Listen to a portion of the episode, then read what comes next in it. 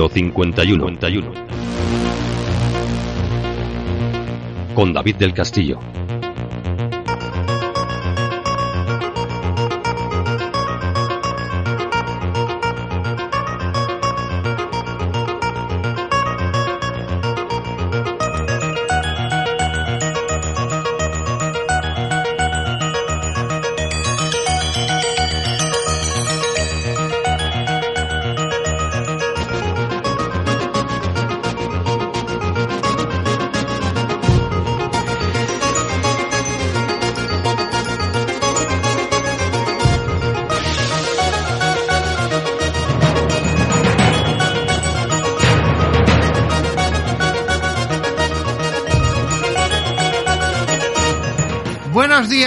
Buenas tardes y muy buenas noches. Bienvenidos a Misterio 51. Bienvenidos una semana más a esto que llamamos Misterio.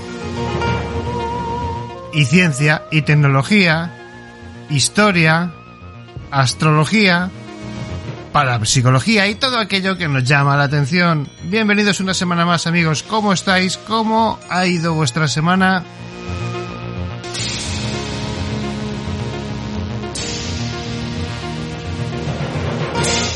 Espero que haya sido todo un semanón y si no, pues a seguir aguantando el tirón como nos toca a casi todos.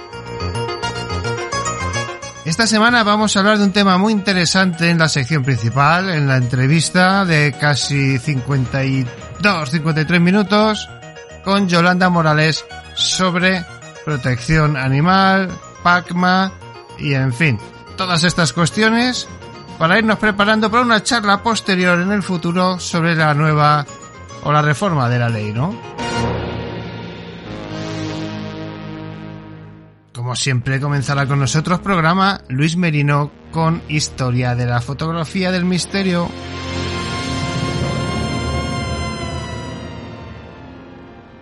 Antonio Ceniza y sus leyendas. Una semana más. Diez minutitos de una leyenda espectacular. Una leyenda que no os podéis perder porque ya sabéis que Antonio Ceniza es el maestro de las leyendas. Seguiremos con Roma con Andoni Garrido de su canal en YouTube, pero esa es otra historia. Universo Hostil viaja esta semana con la energía oscura, los agujeros negros, y las kilonovas.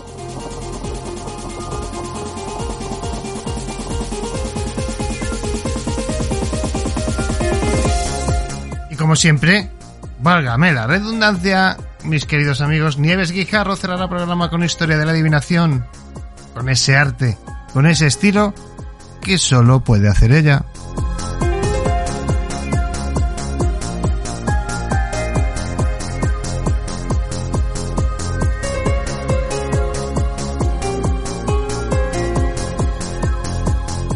Poquito de música, un poquito de ritmo para ir, bueno, pues empezando el programa con estilo, con energía, como digo, porque la fotografía que nos trae esta semana, bueno, pues nuestro querido amigo Luis Merino, nos retrotrae un poquito, ¿no? A esos primeros programas de análisis fotográfico que hacía, ¿no? En su canal de YouTube y aquí en Misterio 51. Con unas instrucciones básicas que no os podéis perder. Ya os digo, cómo analizar e interpretar determinadas anomalías que hay en nuestras fotografías.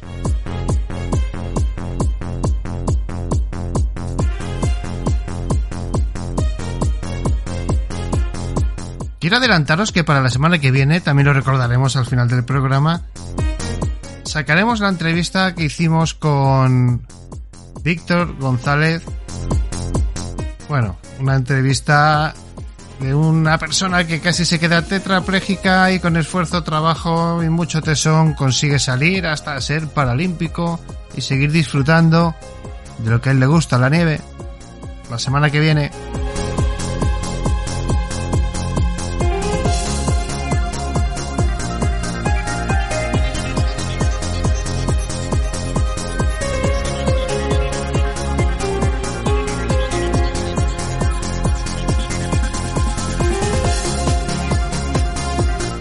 También tendréis la entrevista con Yolanda completa con 7-8 minutos más en YouTube, en Misterio 51 Radio en YouTube. Primero aquí en el podcast y en unos días en YouTube. Pasar, suscribiros, dejar comentarios en los vídeos. A ver si conseguimos llegar a los mil suscriptores.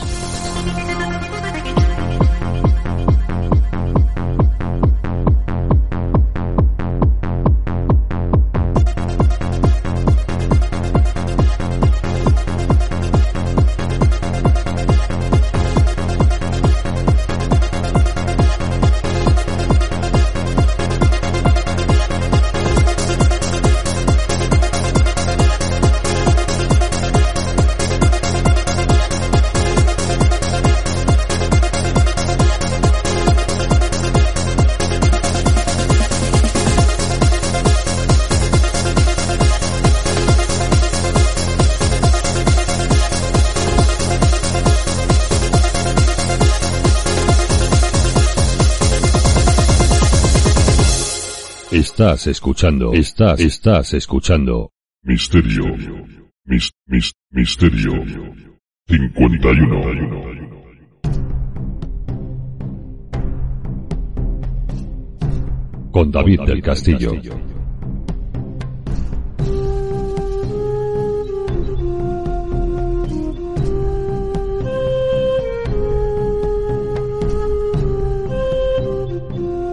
Buenas noches a mi buen amigo David Castillo y buenas noches a todos los oyentes de Misterio 51. Soy Luis Merino y hoy vengo a hablar, como no podía ser de otra manera, de aquello que tanto me gusta, el análisis fotográfico. Muchas veces nos ha ocurrido que al tomar una fotografía, cuando la observamos en el móvil o en nuestro ordenador, vemos algo extraño alrededor de los protagonistas de ese momento plasmado.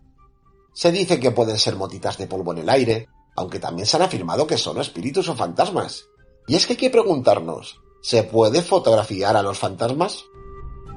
¿Son nuestras cámaras herramientas demostrables de algo sobrenatural? Yo, por ejemplo, siempre he sido un gran amante del miedo y lo desconocido. Con el paso de los años, me he visto en la obligación de intentar responder a cierta clase de preguntas sobre la vida y la muerte, Veréis, cuando veía fotografías de supuestos fantasmas, me di cuenta en la diferencia abismal que había entre unas y otras. Esto me hizo plantearme, de manera realista, que debía descubrir qué hay de cierto en este tipo de imágenes. Todo comenzó con algunos tutoriales sobre técnica fotográfica, continuando después con algún curso online inicial sobre análisis de fotos. Aunque tengo que deciros que solo después de ver cientos de ellas pude sacar conclusiones acertadas y que se aproximen a la realidad. Cuando me inicié en el mundo del misterio, pude comprobar que el tema fotográfico no estaba tan avanzado como pueda ser, por ejemplo, el campo del sonido. Además, me di cuenta que las fotografías de fantasmas no eran algo que llamaran especialmente la atención en los curiosos. Se convirtió además en todo un reto para mí. ¿Qué es aquello en lo que me fijo o que debemos fijarnos cuando nos pasan una fotografía de fantasmas? Esto es algo que prefiero dejar a criterio de quien toma la imagen. Siempre suelo pedir que me indiquen en qué lugar de la imagen creen ver algo extraño y pido alguna información que para mí es imprescindible a la hora de poder verlas. Una vez detectada dicha anomalía, podemos ponernos a trabajar en ellas. Pero realmente, ¿cómo se analiza una fotografía? En primer lugar, la visualización de las anomalías. Hay que saber detectar dónde están y lo que son. Una vez tengamos estas anomalías, es imprescindible mirar los datos EXIF que constituyen cómo fue tomada dicha imagen, luminosidad, obturación, uso del flash, etcétera, etcétera. No olvidemos que toda la información que podamos darle al analista fotográfico le va a venir muy bien a la hora de ponerse a trabajar dentro del campo de la fotografía. Debemos comprobar la firma digital de las imágenes. Se puede comprobar fácilmente, convirtiendo las imágenes en formato de texto, Únicamente cuando veamos que la firma es correcta, podremos descartar la manipulación fotográfica y solo viendo los tiempos de exposición podremos descartar la fotografía artística o la preparación fotográfica. Debemos comprobar la pixelación de las imágenes y el orden de los píxeles. Esto también nos da una idea de si la imagen que tenemos ante nosotros es correcta o por lo tanto ha sido manipulada. Luego se utilizan una serie de programas a través de la interpretación de dichos píxeles. Estos programas nos ayudan a dar porcentajes de transparencia, opacidad y movimiento, entre otros muchos. Programas tipo Photoshop, por ejemplo, nos pueden ayudar también, a través de filtros artísticos, a comprobar los contornos y las emisiones de sombra. Y os preguntaréis, pero al final, ¿cuáles son las causas más comunes que justifiquen una fotografía extraña? Hay muy pocas posibilidades de tener una verdadera fotografía de fantasmas. Eso sí es que existen, todo es bajo suposición. Algunas de las cosas que pueden indicarnos la aparición de algo extraño sería la falta de emisión de sombra, los altos porcentajes de transparencia, los bajos porcentajes de color y opacidad, la ausencia de movimientos bruscos, el tamaño y la cercanía correcta respecto al resto de la imagen, la ausencia de luz artificial. Aun con todas estas pautas a seguir, nadie puede asegurar que estamos ante una fotografía paranormal. La línea de equivocación con la realidad es sumamente delgada. Muchos de los oyentes de Misterio 51 os estaréis preguntando, ¿hay alguna técnica para saber si una fotografía es falsa? No hay mejor técnica para alguien iniciado que el control total del propio entorno, se debe de tener en cuenta cómo fue tomada la imagen, luz, tiempo, saber qué anomalías naturales y artificiales pueden aparecer en una cámara fotográfica, el flash de la cámara, la hora en que se tomó la imagen, posicionamiento del sol o de la luna para poder medir en parte la contaminación lumínica, reflejos en la fotografía, la aparición de posteriores paridorias, y si aún así la persona no puede explicar algo que tiene en una fotografía, es bueno ponerse en contacto con un fotógrafo avanzado que controle posibles causas de luces y sombras, o en su defecto, un analista fotográfico. ¿Os gustaría saber, a los oyentes de Misterio 51, qué porcentaje de análisis tengo yo que podría ser real? Más bien, podría decir qué porcentaje de fotografías se quedan en el aire o no se pueden explicar. Hay que ser cauto y no poner la mano en el fuego respecto a convicción sobre temas paranormales. El realismo y la objetividad son nuestras mejores aliadas. Siendo muy benévolo con dicho asunto, según mi experiencia, ojo, solo entre 8 y 5 fotografías de cada 100 no tendrían una explicación o tal vez tendríamos que dejarlas como inconclusas. Y al final de todo, seguimos preguntándonos, ¿existen fotografías anómalas o paranormales? Ni los más expertos tendrían una respuesta acertada. Bajo mi opinión, totalmente personal y según mi experiencia, se podrían captar anomalías extrañas y no explicables, algunos los llamamos fantasmas, solo en contadas ocasiones y todas ellas fruto de la casualidad. No hay ninguna técnica actual que confirme poder fotografiar estas anomalías. Continúan las teorías y los experimentos, pero sin un cambio notable en el asunto. Recordemos que ninguna cámara fotográfica, por avanzada que sea, está preparada para fotografiar el más allá, ni tampoco a los supuestos espíritus que nos rodean. Además, debemos añadir que las grandes fotografías de fantasmas de época son en su gran mayoría, como ya hemos hablado en Misterio 51, un fraude. Y ahora bien, para mí, la única culpa posible de fotografías de pésima calidad, movidas, quemadas o de pantallazos absurdos, solo tiene un culpable, la persona que toma dichas imágenes sin un control establecido.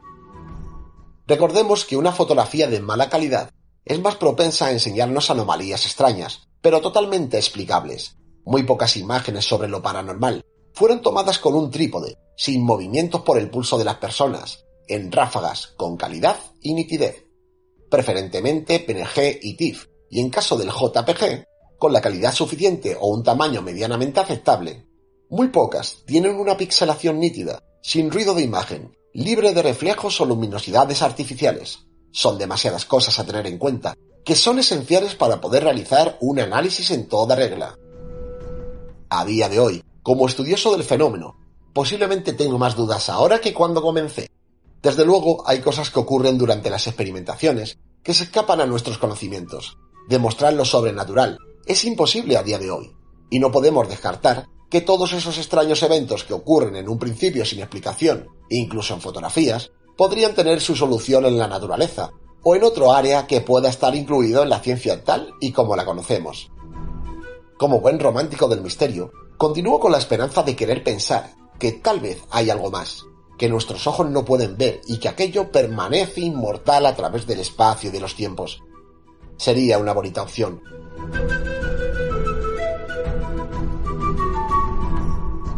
Muchas gracias a todos los oyentes de Misterio 51 y nos vemos muy pronto.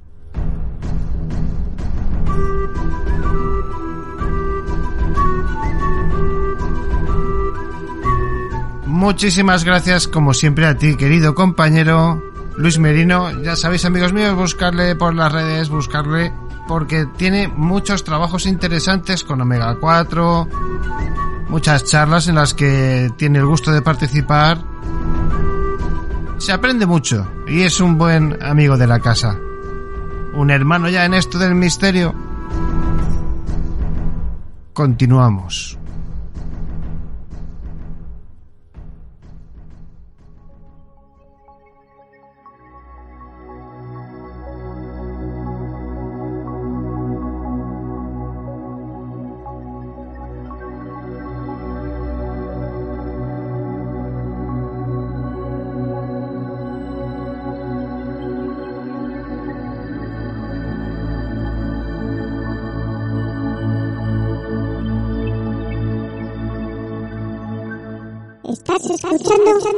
Misterio 51, el mejor programa de.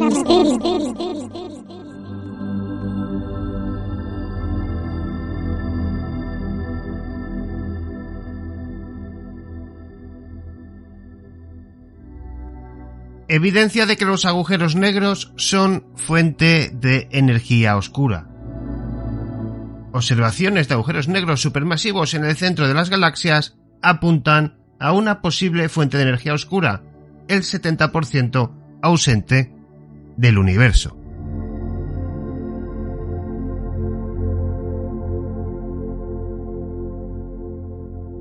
Bienvenidos a Universo Hostil, bienvenidos a esta sección que vuelve tras unas semanas con la curiosidad de siempre, queriendo aprender de aquello que hay ahí arriba y abajo y a la izquierda y a la derecha, vamos, de todo aquello que nos rodea.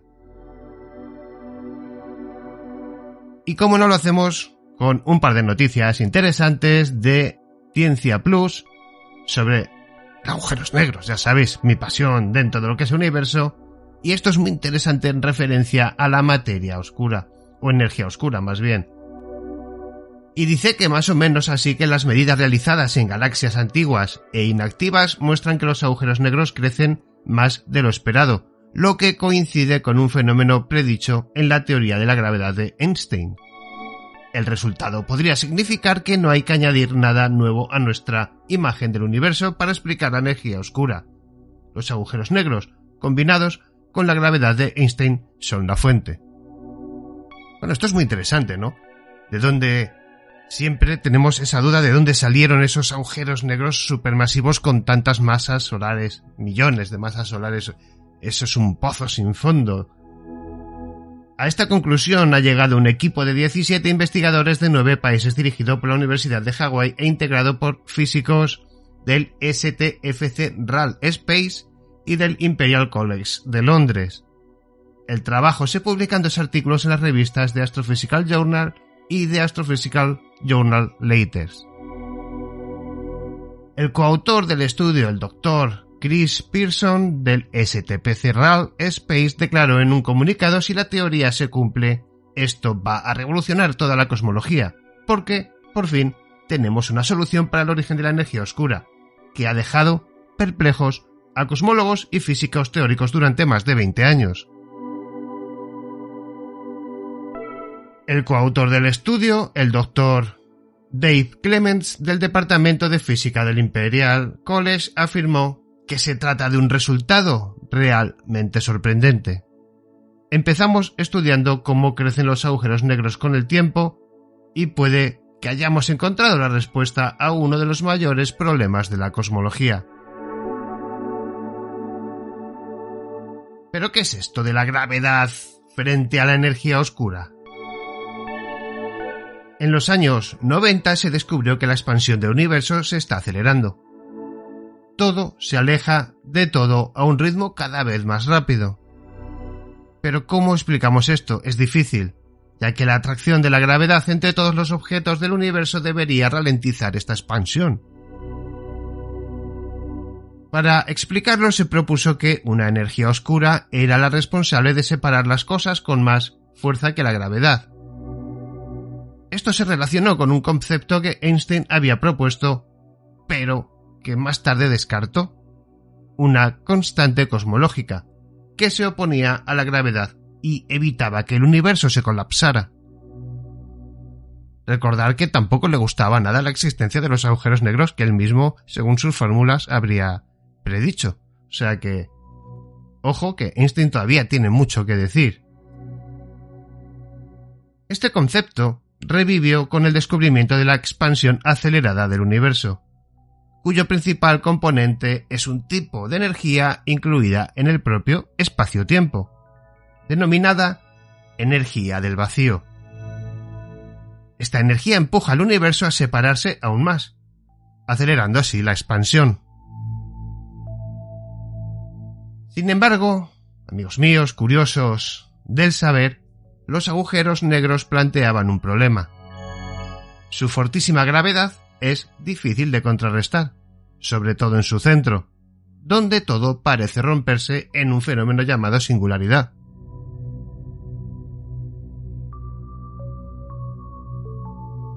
El nuevo resultado muestra que los agujeros negros adquieren masa de un modo coherente con el hecho de que contengan energía del vacío, lo que proporciona una fuente de energía oscura y elimina la necesidad de que se formen singularidades en su centro. Para llegar a esta conclusión se ha estudiado 9.000 millones de años de evolución de los agujeros negros.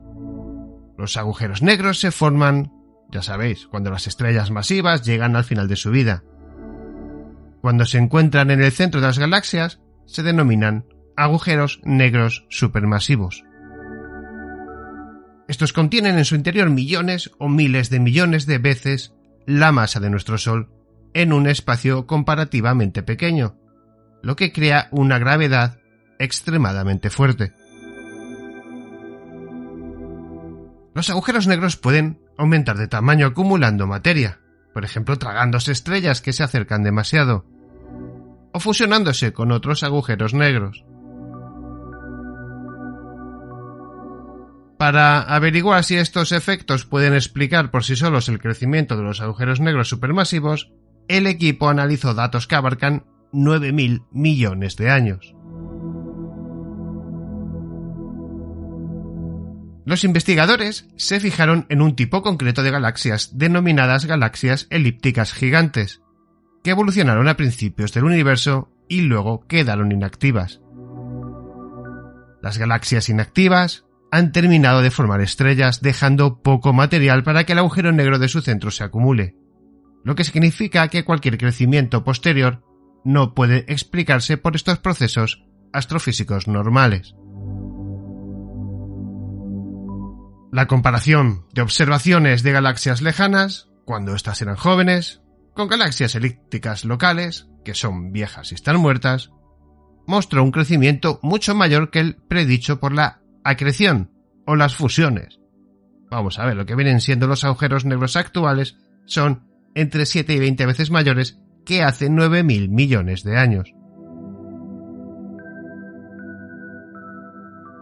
Otras mediciones con poblaciones relacionadas de galaxias en distintos puntos de la evolución del universo muestran una buena concordancia entre el tamaño del universo y la masa de los agujeros negros. Esto demuestra que la cantidad de energía oscura medida en el universo puede explicarse por la energía de vacío de los agujeros negros. Se trata de la primera prueba observacional de que los agujeros negros contienen realmente energía del vacío y de que están acoplados a la expansión del universo, aumentando así su masa a medida que éste se expande, un fenómeno, amigos, recordar que ya hemos hablado de esto, denominado acoplamiento cosmológico. Si otras observaciones lo confirman, dicho acoplamiento cosmológico redefinirá nuestra comprensión de lo que es un agujero negro. Algo que sería sencillamente pues extraordinario, por no decirlo de otra manera. El primer autor del estudio, Duncan Farra, astrónomo de la Universidad de Hawái y antiguo estudiante de doctorado del Imperial, afirmó En realidad estamos diciendo dos cosas a la vez. Que hay pruebas de que las soluciones típicas de los agujeros negros no funcionan en una escala de tiempo muy muy larga y que tenemos la primera fuente astrofísica propuesta para la energía oscura. Lo que esto significa no es que otras personas no hayan propuesto fuentes de energía oscura, sino que este es el primer trabajo observacional en el que no estamos añadiendo nada nuevo al universo como fuente de energía oscura. Los agujeros negros en la teoría de la gravedad de Einstein son la energía oscura.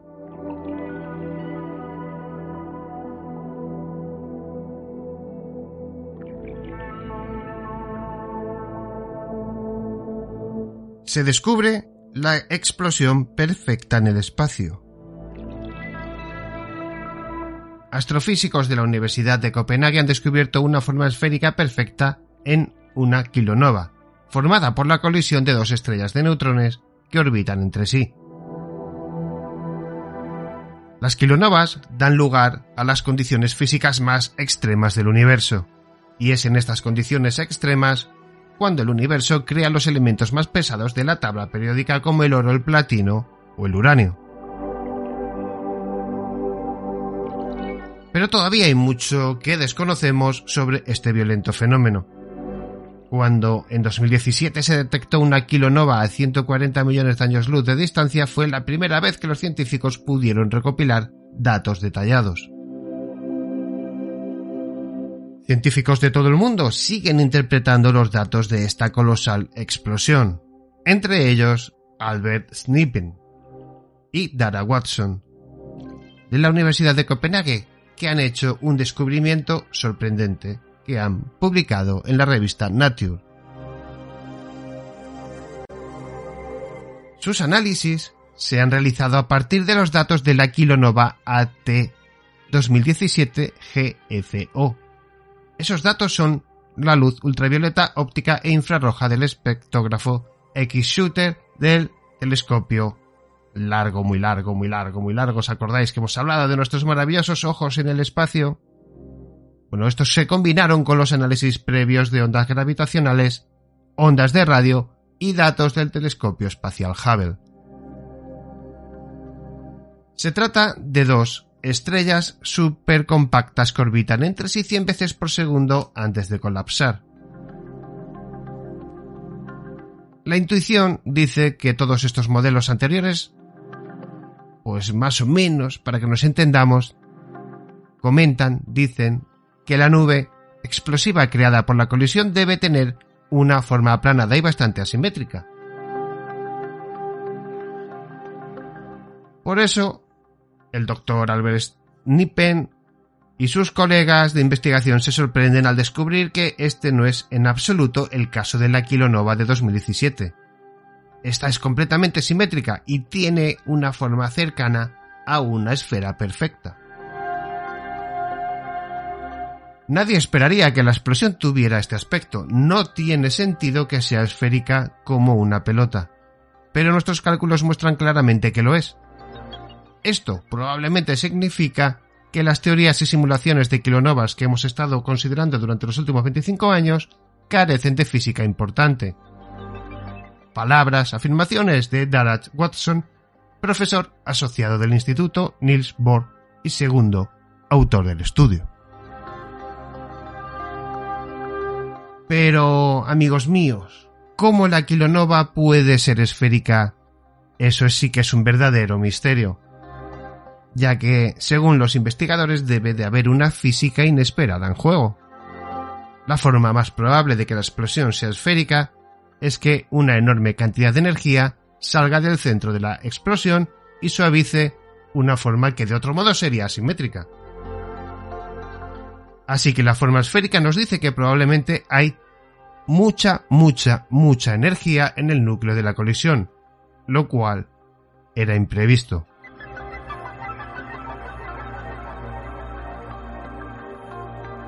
Cuando las estrellas de neutrones colisionan, estas se unen brevemente formando una única estrella de neutrones hipermasiva, que luego colapsa hasta convertirse en un agujero negro. Los investigadores especulan si es en este colapso donde se esconde gran parte del secreto. Tal vez se cree una especie de bomba magnética en el momento en que la energía del enorme campo magnético de la estrella de neutrones hipermasiva se libera, cuando la estrella colapsa en un agujero negro. La liberación de energía magnética podría hacer que la materia de la explosión se distribuyera de forma más esférica. En ese caso, el nacimiento del agujero negro podría ser muy, muy energético. Sin embargo, esta teoría no explica otro aspecto del descubrimiento de los investigadores, ya que según los modelos anteriores, aunque todos los elementos producidos son más pesados que el hierro, los elementos extremadamente pesados como el oro o el uranio deberían crearse en lugares distintos de la kilonova que los elementos más ligeros, como el estroncio o el criptón, y deberían ser expulsados en direcciones diferentes. Los investigadores, en cambio, solo detectan los elementos más ligeros y estos se distribuyen uniformemente en el espacio. Por ello creen que las enigmáticas partículas elementales, los neutrinos, sobre los que aún se desconoce mucho, también desempeñan un papel clave en dicho fenómeno.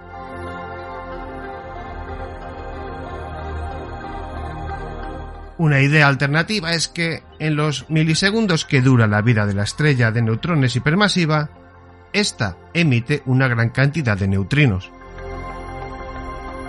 Los neutrinos pueden hacer que los neutrones se conviertan en protones y electrones, y crear así más elementos ligeros en general. Esta idea, como todo, tiene defectos. Pero creen los investigadores que los neutrinos desempeñan un papel aún más importante de lo que los científicos e investigadores pensaban.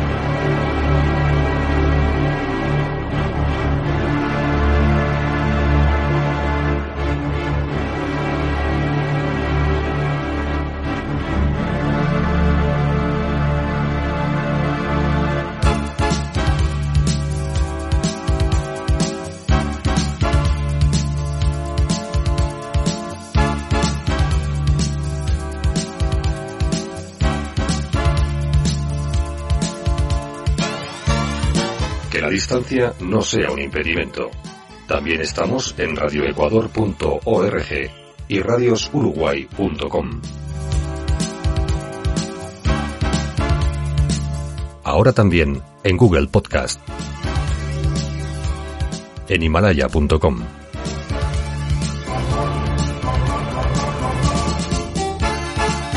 En Player FM. En Listen Notes en podcastespaña.es. En podcastaddict.com. Sí, lo has escuchado bien. También estamos en podby.fm.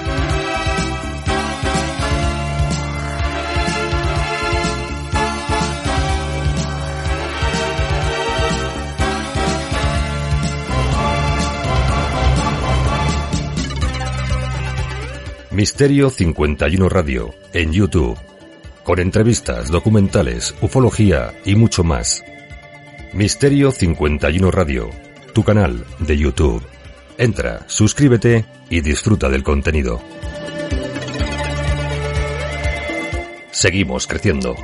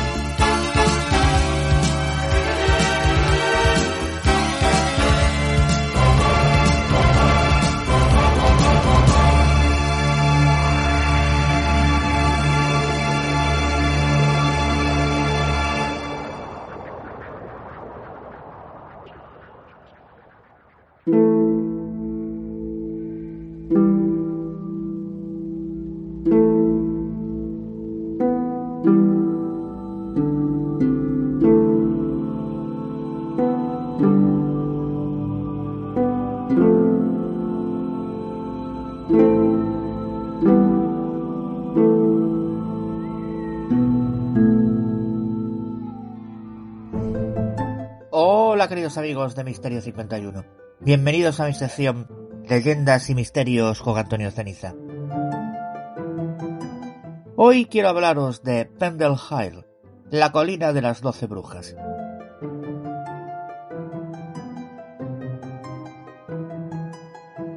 Hay escenarios singulares como satinados por una dimensión de lo extraño, lo telúrico e incluso lo espiritual. Pendelheim es uno de esos lugares donde la increíble belleza natural entreteje un pasado de leyenda, donde la tragedia y la brujería forman un marco único para todo curioso y amante de las leyendas. Estamos en Lancashire, Inglaterra, cerca de las ciudades de Barley y Nelson.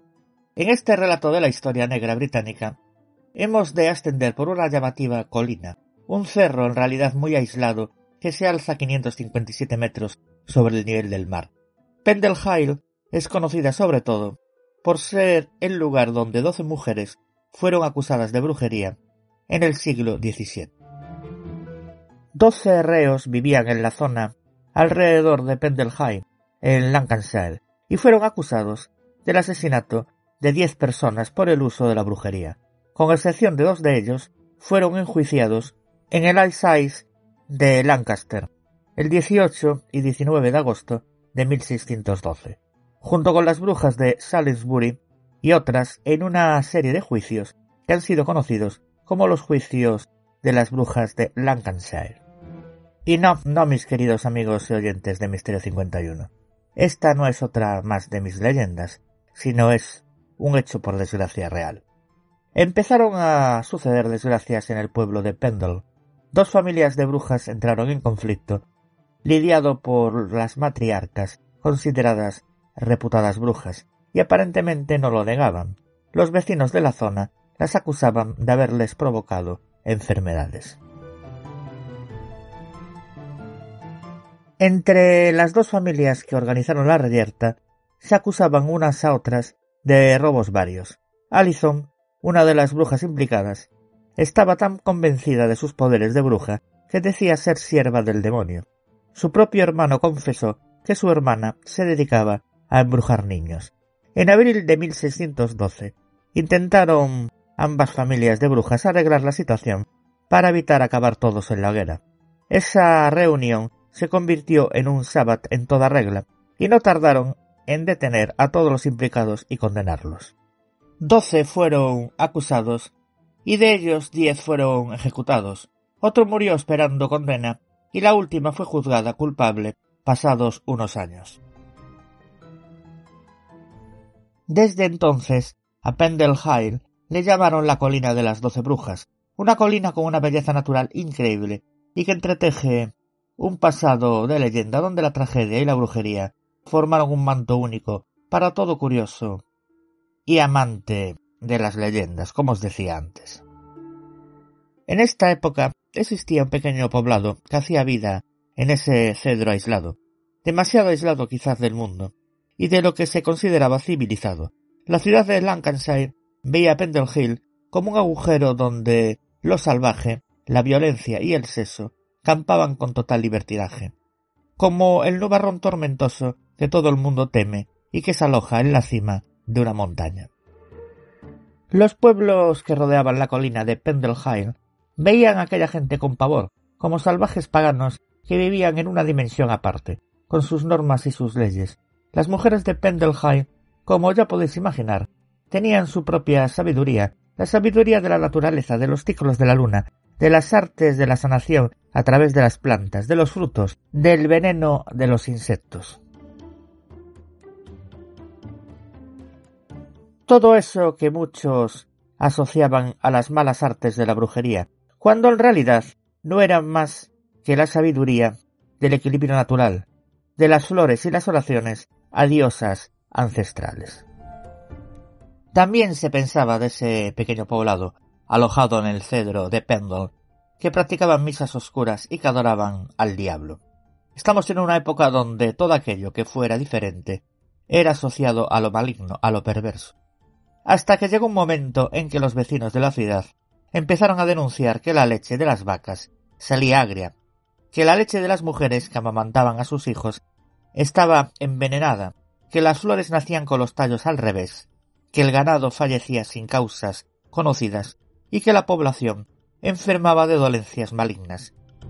¿Y quiénes eran los culpables? ¿A que no lo adivináis?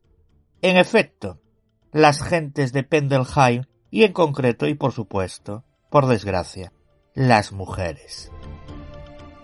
Cuando por fin las autoridades se atrevieron a ascender a la colina, fueron a una casa donde, según cuentan los textos de la época, encontraron a un grupo de mujeres haciendo figies de arcilla con cabello y dientes humanos. Al resultado, ya lo podéis imaginar, se celebró un juicio para procesar a aquellas damas como maleficium, es decir, causar daño ajeno mediante la brujería, y de esas doce mujeres, once de ellas fueron declaradas culpables y, en consecuencia, colgadas en la horca pública. Se las condenó no solo por brujas, sino por practicar incluso el canibalismo y el infanticidio.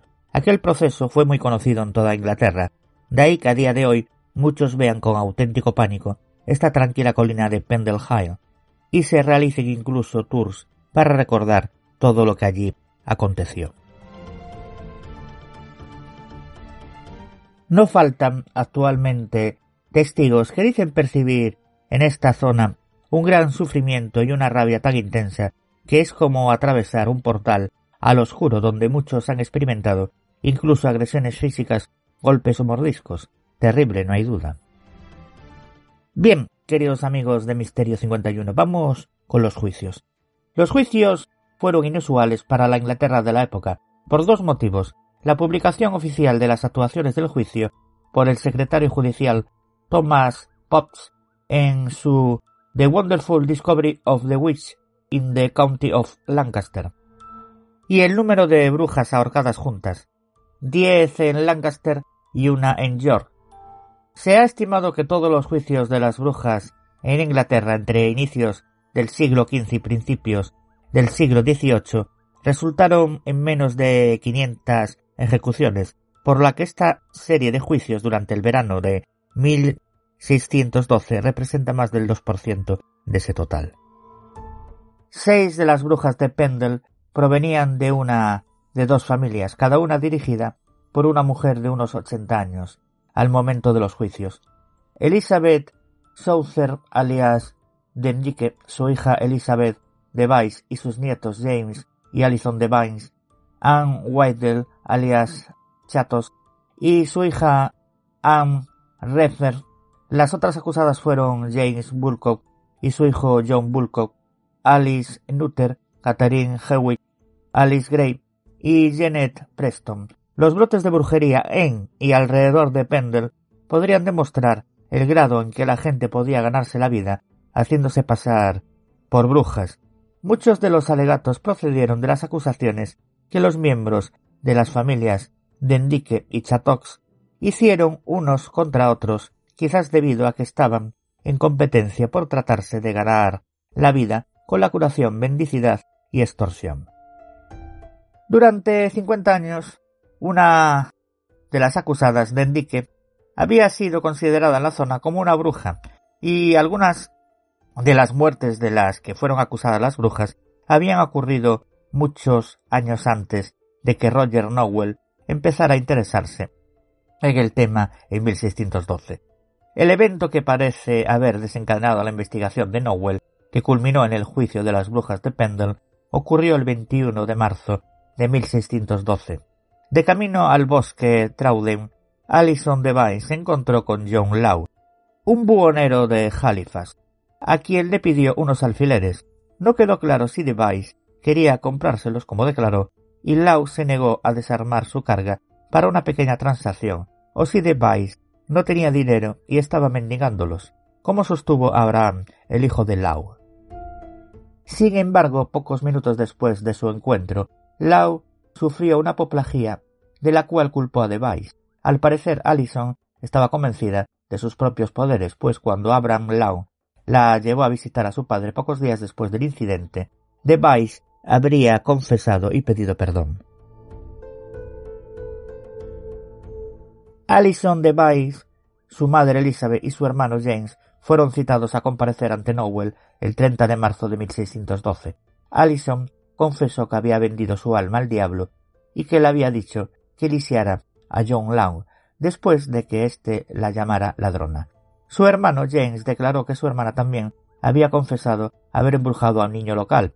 Elizabeth estuvo más reticente y admitió únicamente que su madre, Dendique, tenía una marca en el cuerpo, algo que muchos, incluido Nowell, consideraban haber sido dejado por el diablo tras haber chupado su sangre. Cuando fue interrogada sobre Anne White Chatos, la matriarca de la otra familia, presuntamente involucrada en brujería en y alrededor de Pendle, Allison vio quizás una oportunidad para vengarse. Puede que haya existido mala voluntad entre las dos familias. Posiblemente por una disputa que databa de 1601, cuando un miembro de la familia Chattox irrumpió en Malkin Tower, el hogar de los Device, y robó bienes por un valor de unas cien libras a día de hoy. Allison acusó a Chattox de asesinar a cuatro hombres con brujería y de matar a su padre, John Device, que había fallecido en 1601. Afirmó que su padre había estado tan asustado por los chatos que había accedido a darles anualmente ocho libras, tres con seis kilogramos de harina de avena, a cambio de la promesa de no hacer daño a su familia. La harina fue entregada anualmente hasta el año previo a la muerte de John, y en su lecho de muerte, este sostuvo que su enfermedad había sido causada por Chatox, debido a que no había pagado por protección.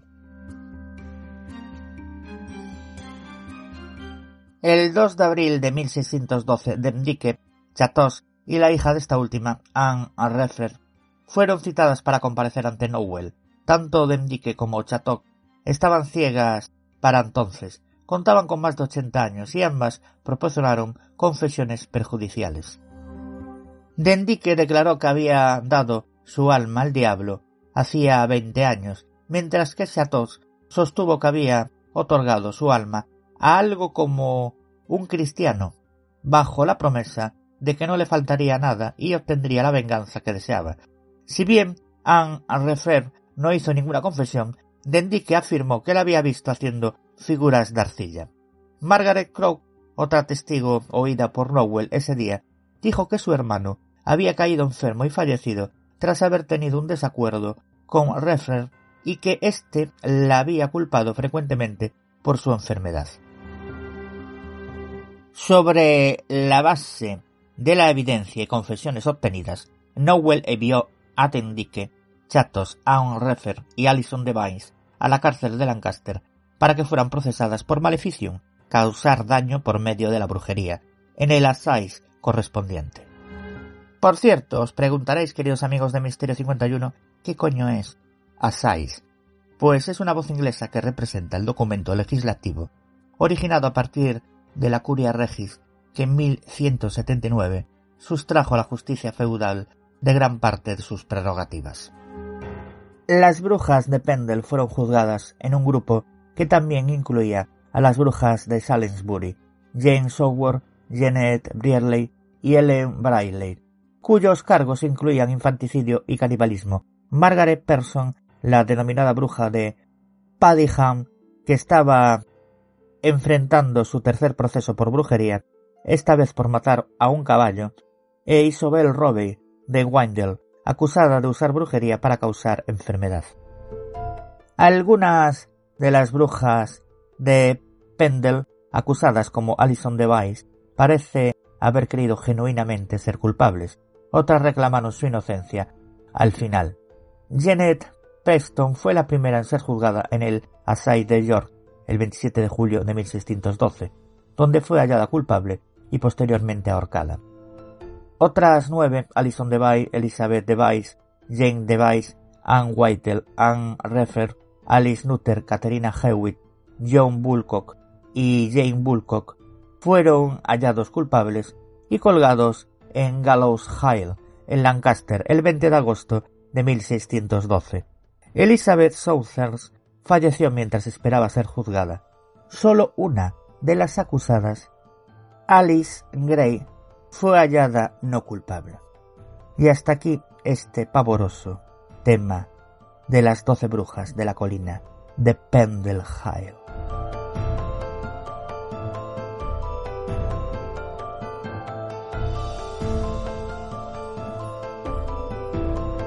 Y como siempre, a mí me podéis encontrar en los blogs misterios de antonioceniza.blogspot.com, en el blog leyendasdelmundoceniza.blogspot.com, en el blog leyendasceniza.wordpress.com y en el blog misterios leyendas de Galicia y Asturias.wordpress.com. También me podéis encontrar en mi propia página web, la de Antonio Ceniza, que es antonioceniza.6t.net. Y en dos programas que codirijo, como son Marín y Ceniza Misterios Podcast Radio y Misterios de las Noches Gallegas Podcast Radio. También en mi propio programa que dirijo y presento y que se llama Ceniza de Morte Podcast. Un fuerte abrazo a David Castillo y al resto de mis compañeros y compañeras. Y como no, a ustedes, queridos amigos y oyentes de Misterio 51. Y nosotros nos escuchamos en el próximo programa.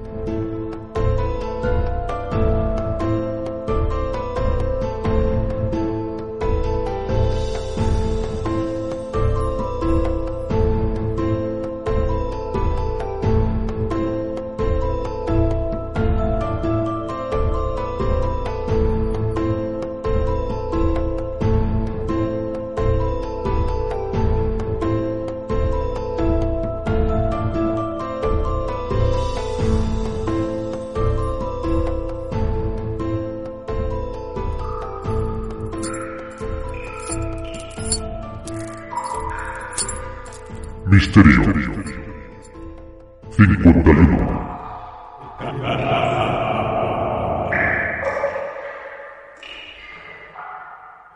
La siguiente historia tiene lugar entre el año 100 y el 27 a.C.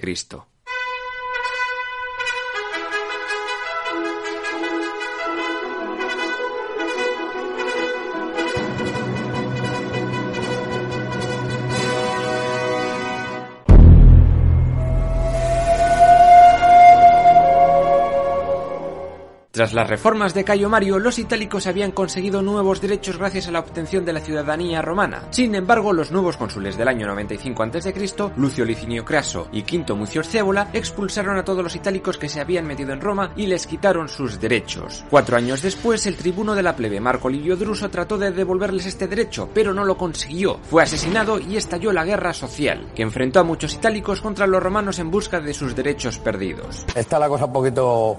Está jodida y peor que se va a poner. Al igual que habían hecho los plebeyos siglos antes, estos itálicos crearon una federación con capital en Corfinium, llamada ahora Itálica, y tras eso asesinaron a todos los romanos de Asculum. Muchos militares fueron llamados a luchar contra los itálicos, como el ahora legado Lucio Cornelio Sila o el ya anciano Cayo Mario. Pero viendo que nuevos conflictos aparecían tanto en Occidente como en Oriente, el Senado decidió conceder la dichosa ciudadanía y acabar con el problema. ¡Toma!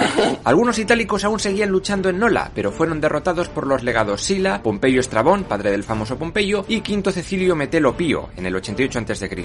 Ese mismo año Sila fue nombrado cónsul junto a Quinto Pompeyo Rufo, y se le presentaron varios problemas bien gordos. El primero era que las clases populares se movilizaron para conseguir los derechos sociales promovidos por el tribuno de la plebe Publio Sulpicio Rufo, a quien se le unió Cayo Mario. Por otro lado, el rey de Ponto Mitrídates VI, descendiente de la antigua nobleza persa, invadió Bitinia, Paflagonia, Capadocia, el sur de Grecia, y encima había ordenado la muerte de todos los ciudadanos romanos de la región. En total, 80.000 muertos. Fue una sangría que merecía una guerra.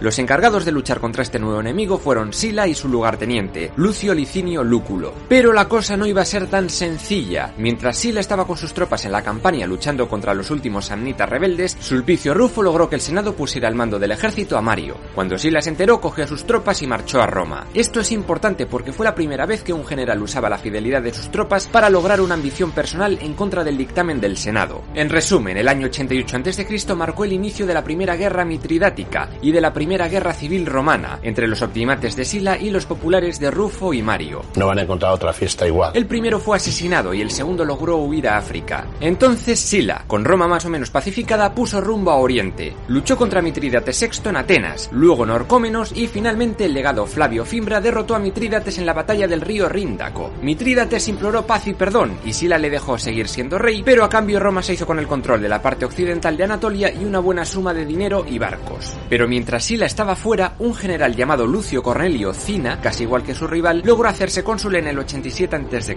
y aliado con itálicos, soldados romanos descontentos y esclavos que había liberado, tomó Roma con ayuda de Cayo Mario. ¡Eres un pesado! Los dos comenzaron un reinado de terror con ejecuciones por doquier. Y no solo mataron a optimates, también partidarios suyos que se estaban volviendo demasiado locos con sus vendetas personales. Cayo Mario murió de viejo, pero la tiranía de Cina duró hasta el 84 a.C., cuando muchos soldados que no querían ir a punto a luchar contra Sila se amotinaron y le mataron. Tras esto, Sila volvió a Roma casi sin oposición, ya que las tropas del cónsul Lucio Cornelio Escipión Asiático desertaron. Marco Licinio Craso, Metelo Pío y un joven Neo Pompeyo fueron los encargados de recuperar Italia y África para Sila, mientras Lúculo estaba de procuestor en Ponto recaudándole dinero para sus campañas. Esta primera guerra civil romana acabó en el año 82 a.C., tras la batalla de Puerta Colina, que tuvo lugar junto a las murallas de Roma.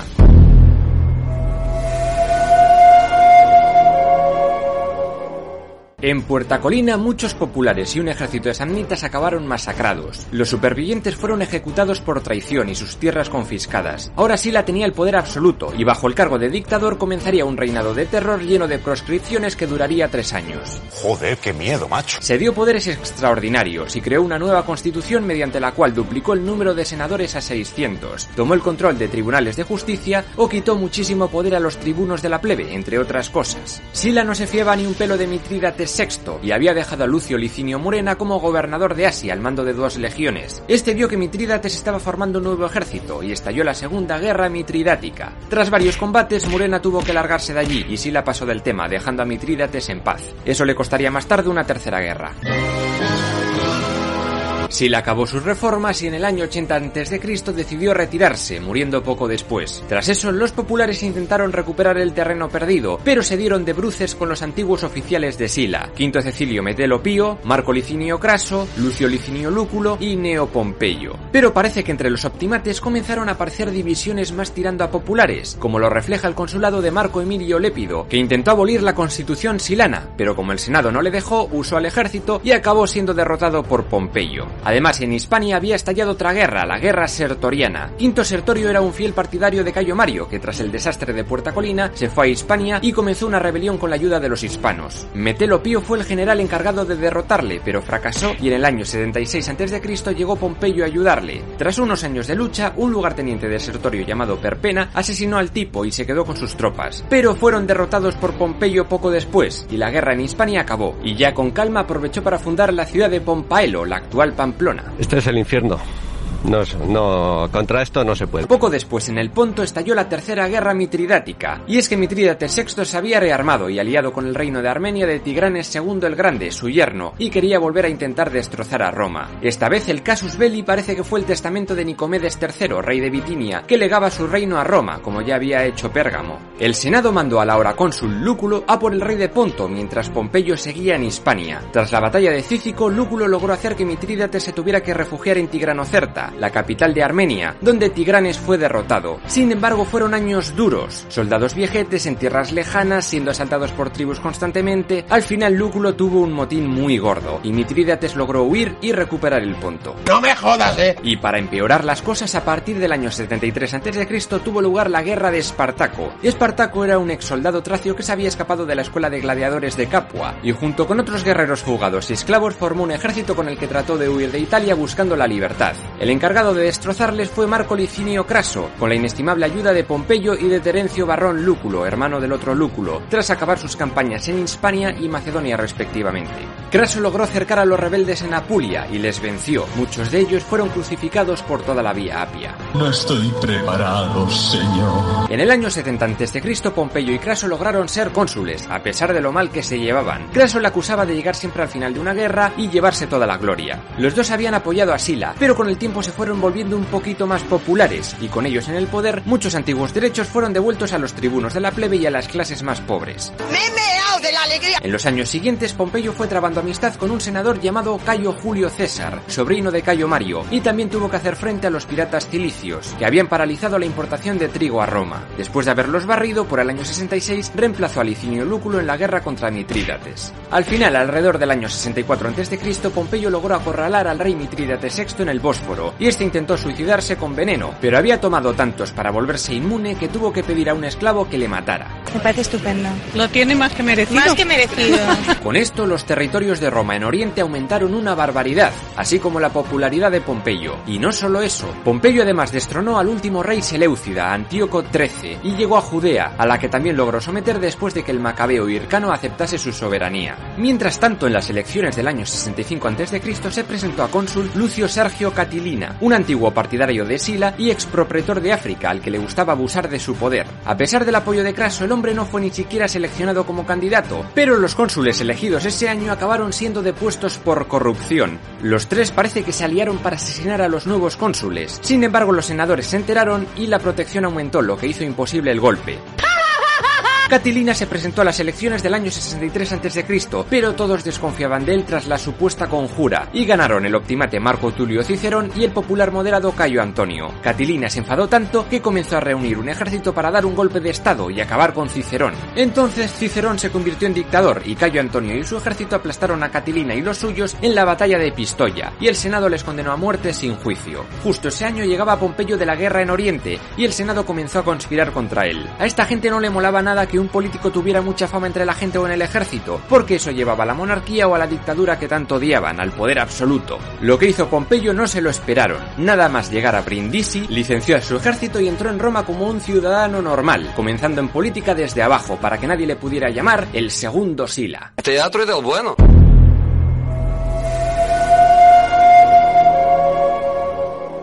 Pompeyo buscó el apoyo de las clases populares y se unió a Craso, el hombre más rico de Roma en aquel momento, y a un expropretor de Hispania ulterior llamado Julio César, que había sido nombrado Pontifex Maximus pocos años antes. Los tres formaron el primer triunvirato, una alianza para influir políticamente en contra de los optimates liderados por Cicerón. De hecho, en el 59 a.C., César logró llegar a cónsul junto al optimate Calpurnio Bíbulo. Este le puso muchas pegas para aprobar diferentes medidas para favorecer a sus dos socios, como la creación de nuevas colonias para sentar a los veteranos de Pompeyo o un canon más bajo para los publicanos de Craso en Asia. Al final César consiguió sus objetivos después de que una lluvia de mierda cayera sobre Bíbulo y se retirara. Le damos un aplauso y le dejamos que se vaya. César era un político famosete por sus ideas, aunque le faltaba algo que Pompeyo tenía, un ejército leal y prestigio en la guerra. Así que cuando acabó su consulado pidió el gobierno de la Galia Narbonense, Cisalpina e Iliria y comenzó a conquistar la actual Francia a los galos. Eso sí, antes de eso se aseguró de poner en el consulado amigos del triunvirato y echar a sus opositores de Roma, como Cicerón o Catón el Joven. Durante esta guerra de las Galias, Julio César se enfrentó a los aquitanos junto a Craso y a tribus galas muy bravuconas como los helvecios, asentados en Suiza, los seduos, instalados en Borgoña, los vénetos, en la Bretaña francesa, o los arvernos, instalados en la zona de Auvernia. Las tropas de César atravesaron el río Rin, la frontera entre Galia y Germania, y también se dieron de leches contra tribus germanas varias, en teoría para defender a otros galos que se habían unido al romano. Además, César también llegó a Britania, cruzando el Canal de la Mancha, pero no se quedaron mucho.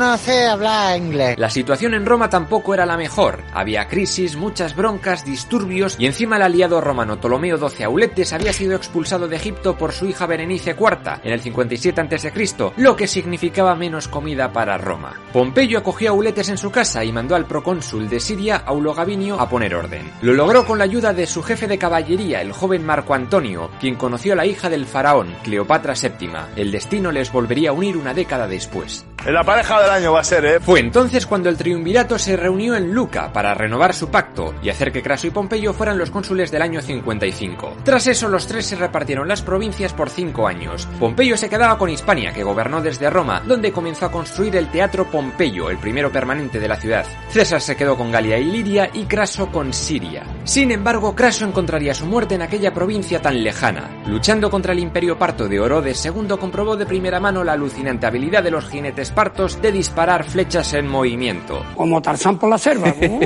La batalla de Carras acabó con 20.000 soldados muertos, 10.000 capturados, la famosa Legión Perdida, que supuestamente acabó en la China de la dinastía Han, y otros 10.000 huyendo acojonados liderados por el general Cayo Casio Longino. Entre esto y la muerte de Julia, hija de César y esposa de Pompeyo, el triunvirato se fue a tomar por el culo. Mientras tanto, César se enfrentaba con un caudillo de los arvernos que había logrado aliar a muchas tribus celtas contra Roma, era Vercingétorix. Este formidable guerrero comenzó ganando, pero Julio César, junto con su general Marco Antonio, logró arrinconarle en la fortaleza de Alesia, y tras meses de asedio logró hacer que el galo se rindiera. ¿Y qué pasaba en Roma? Pues una guerra de bandas entre el extribuno de la plebe Clodio Pulcro y el aspirante a cónsul Tito Anio Milón acababa con el edificio del Senado ardiendo. Se declaró la ley marcial y se nombró de manera excepcional a Pompeyo como cónsul único.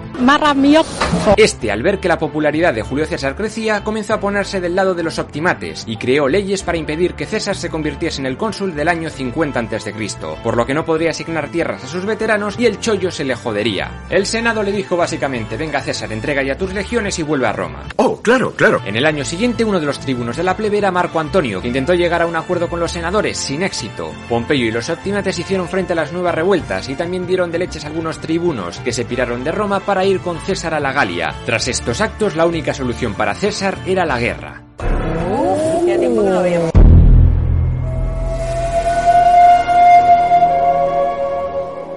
Cuando las tropas de César cruzaron el río Rubicón, es decir, que entraron en territorio romano, comenzó la Segunda Guerra Civil Romana. Pompeyo y los senadores huyeron a Grecia después de que muchos soldados cambiaran de bando, y en Roma el máximo magistrado era el pretor Marco Emilio Lépido, que se quedó al mando de Roma junto a Marco Antonio cuando César llegó a la ciudad. César no se quedó mucho en Roma, pronto fue a Hispania a luchar contra tres legados de Pompeyo. En Ilerda logró una gran victoria y luego fue a Roma para ser elegido cónsul. Después partió hacia Grecia, donde se enfrentó con su viejo amigo en la batalla de Pompeyo obtuvo una victoria pírrica, pero poco después César le venció en la batalla de Farsalia, y Pompeyo tuvo que huir al Egipto del niño Ptolomeo XIII, el hermano de Cleopatra, que para ganarse el favor de César le cortó la cabeza. Mañana, Lo cierto es que César se enfadó por ello, pero decidió hacer de intermediario entre Ptolomeo XIII, Cleopatra y su otra hermana Arsino IV, que malmetía más no poder. Ya conté todo esto en detalle en el episodio del Egipto Ptolemaico, así que iré rápido. Cleopatra se chingó a César, este le puso de reina de Egipto y su hermano se quedó de rehén en el palacio.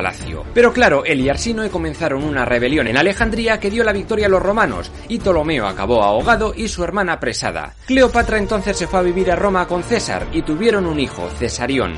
Figura, crack, campeón. ¿Recordáis a Mitrídates VI? Pues su hijo Farnaces, que reinaba en el Bósforo, invadió el Ponto en el año 47 a.C. y comenzó a matar romanos. César tuvo que intervenir y le venció en cero coma tras la batalla de Cela. Fue aquí donde supuestamente dijo la famosa frase Veni vidi vici, es decir, vine, vi, vencí. Y punto y se acabado. Tras eso, César tuvo que ir al norte de África para enfrentarse con Metelo Escipión y el rey Númida Juba I en la batalla de Tapso. Después volvió a Hispania y en la batalla de Munda logró vencer a la última resistencia propompeyana liderada por su hijo Sexto Pompeyo. Fue allí donde su joven sobrino Cayo Octavio Turino se unió a él tras naufragar su barco en tierra hostil. Ambos se llevarían tan bien que César le haría su heredero. Finalmente, ya en el año 45 a.C., César volvió a Roma como dictador para supuestamente restaurar la república como le pedía Cicerón, algo que no ocurrió nunca. Aquí comenzaron un porrón de reformas constitucionales. La elección de la mitad de los magistrados y la atribución de provincias ya no iban a ser por comicios o sorteos, sino a dedo, y los propretores y procónsules solo podían estar en el cargo dos años máximo. Aumentó el número de senadores a 900 y allí metió a muchos partidarios suyos, centuriones, legionarios, gente pobre, hijos de libertos, provincianos. Además les quitó el poder de manejar el erario público. Los gastos iban a ser decisión de César. También reformó el sistema monetario, el calendario, que apenas ha sido modificado hasta nuestros días, y creó muchísimas colonias, templos y monumentos en Roma, como el Foro de César, donde también levantó el nuevo edificio del Senado llamado Curia Julia, o el templo de Venus Genetrix, considerada antepasada de su familia. Hostia, bonito. El dictador romano no tomó represalias contra sus enemigos políticos, él quería concordia, pero obtuvo más bien conspiración. El Senado estaba molesto por sus coqueteos con la monarquía y en marzo del año 44 a.C.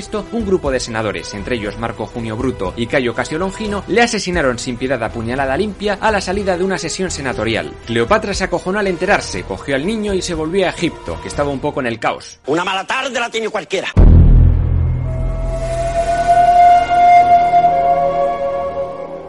Con César muerto, Marco Antonio fue elegido cónsul. Sin embargo, César había elegido como sucesor a su sobrino nieto de 18 años, Cayo Octavio. Cicerón vio en el chaval la oportunidad de quitarse a Marco Antonio del medio, ya que estaba intentando hacerse con el control de la Galia Cisalpina. Realmente los comicios se le habían asignado, pero décimo Junio Bruto, uno de los conspiradores y amiguito de los optimates, se negaba a entregársela. El Senado primero envió a Emilio Lépido, pero se pasó al bando de Antonio, que estaba sellando Mutina, actual Módena. Después ya enviaron a Octavio, pero este vio que iba a ser imposible derrotar a Antonio, así que también se unió a él y marchó sobre Roma sin prácticamente oposición.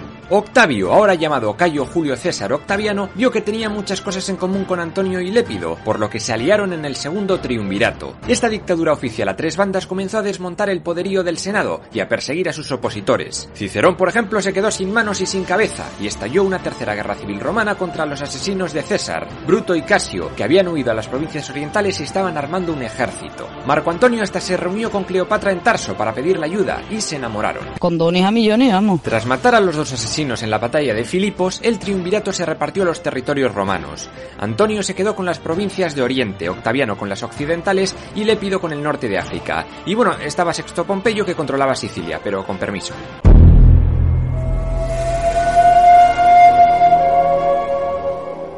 La relación entre Octaviano y Marco Antonio nunca fue sencilla. Octaviano se vio obligado a tomar medidas impopulares, como la confiscación de tierras para intentar sobrellevar la crisis económica. Ya no quedaba ager publicus en Italia para asentar a los veteranos, y era mejor confiscar a pueblerinos que cabrear a los soldados. Esto hizo que muchos partidarios de Marco Antonio se le echasen a la yugular, como su hermano Lucio Antonio o su mujer Fulvia. Durante el año 41 a.C., Octaviano asedió Perusia, donde estaban todos los seguidores de Marco Antonio, y a muchos se los cargó, pero entonces llegó Marco Antonio a poner orden. Hicieron las paces y entonces Antonio se casó con la hermana de Octaviano, Octavia, pero quien le molaba de verdad era Cleopatra. Por otra parte, Octaviano se casó con Livia Drusila, quien tenía dos hijos de otro matrimonio, Druso y Tiberio, quien sería el segundo emperador de Roma que una mosquita muerta que nunca roto un plato. En el año 36 a.C., Sexto Pompeyo se les puso Farruco y el general Marco Agripa, el mejor general de Octaviano, le venció en la batalla de Nauloco. Otro que se puso Farruco fue Lépido, que reclamaba la hora neutral Sicilia, y los otros dos triunviros le exiliaron. Con esto el triunvirato se acabó.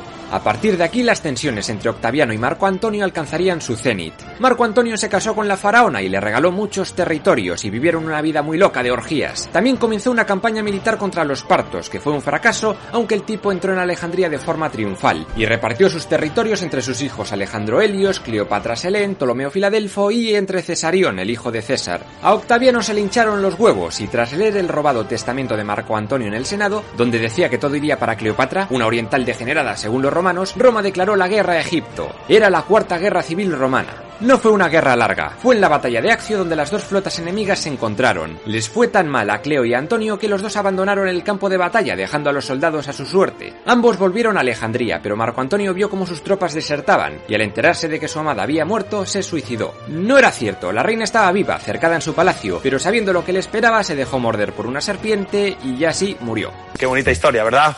Venga, hasta luego.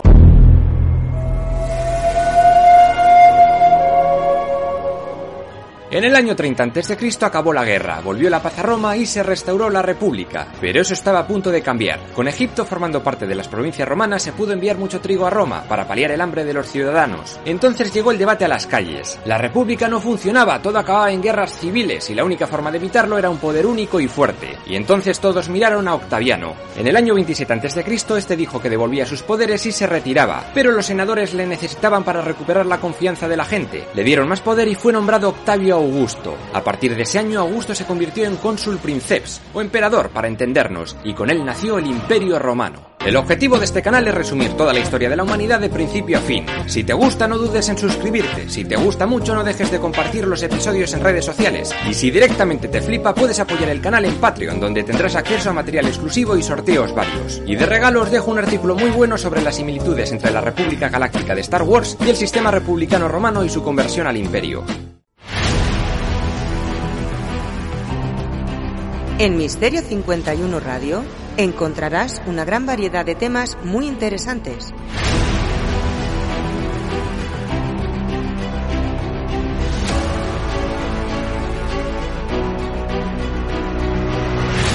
Todo ello contado y explicado por los mejores en su campo. Sin censura. Sin cortes.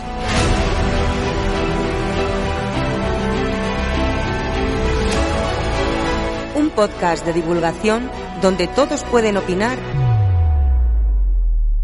y participar.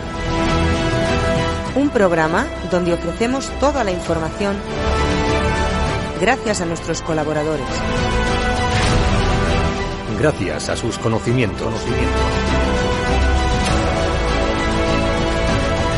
A la forma de contarlo. De manera clara y sencilla. En Misterio 51 no solo queremos que disfrutes con lo que escuchas. También queremos que aprendas, que aprendas.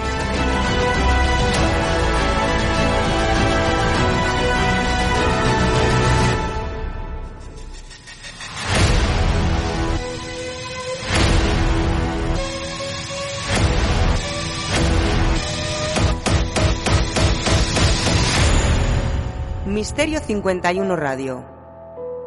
Un podcast Para todos.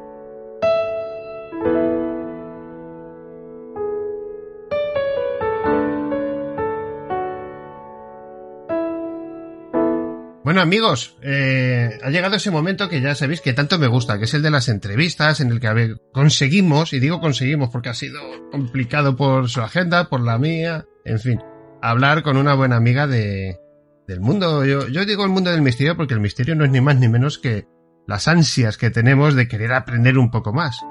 No ese misterio que no todo es para psicología, no todo es eso, sino ya sabéis que aquí hablamos de ciencia, de historia, de leyes cuando hace falta conflictos bélicos, lo que sea, el querer aprender cada día un poco más debería de ser norma educativa en todos los colegios. Pero bueno, la cosa está como está. Yolanda Morales, buenos días, buenas tardes y buenas noches. ¿Cómo estás? ¿Qué tal? Muy buena, muy bien. Muchas gracias por, por invitarme y finalmente me alegro de que hayamos podido cuadrar esta entrevista que llevamos meses, meses para poder organizarla. ¿eh? Cierto. complicado.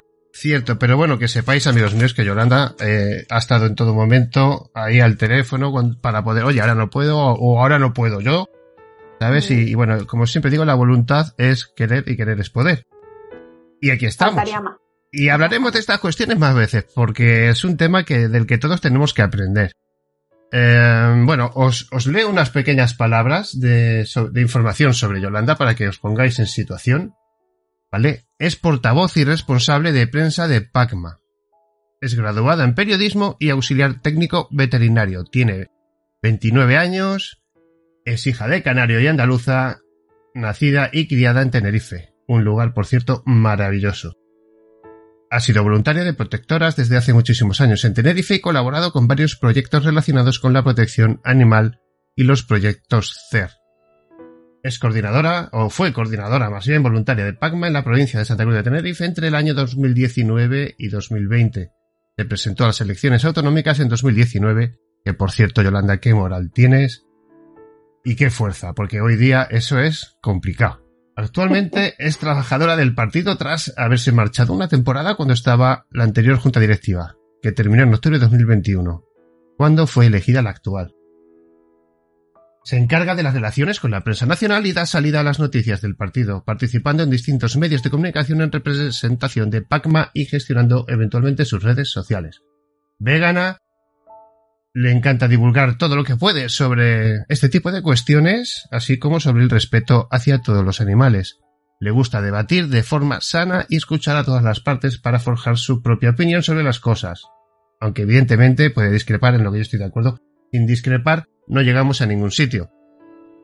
No ha publicado libros, pero está en ello. Tiene ganas. Y aunque le encantaría hacerlo, nosotros, siempre que, que se publique cualquier cosa aquí en el Misterio 51, lo haremos llegar a vosotros, chicos.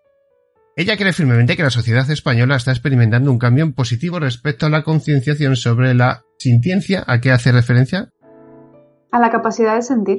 Vale es una, un, un, tipo de terminología nueva que se utiliza ahora respecto al, al, ámbito de los animales después de que el Código Civil los haya reconocido como seres sintientes. Por eso es una palabra que, con la que nos vamos a ir familiarizando cada vez un poquito más. Perfecto. Claro, uno está acostumbrado, como yo, que soy de, de Madrid, a, a, que todo sea como más grande, como que haya más de todo. Pero claro, en Tenerife, el mundo submarino, el mar, todo aquello, pero hay, mucho tema animal también de caminantes sobre la Tierra. Muchísimo.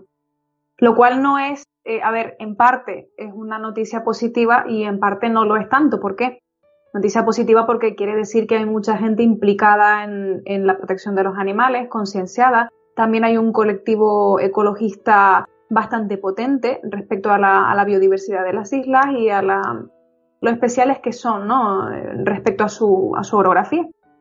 Pero por otro lado es algo negativo porque quiere decir que hay mucho maltrato animal, no solamente en Tenerife, sino en las Islas Canarias.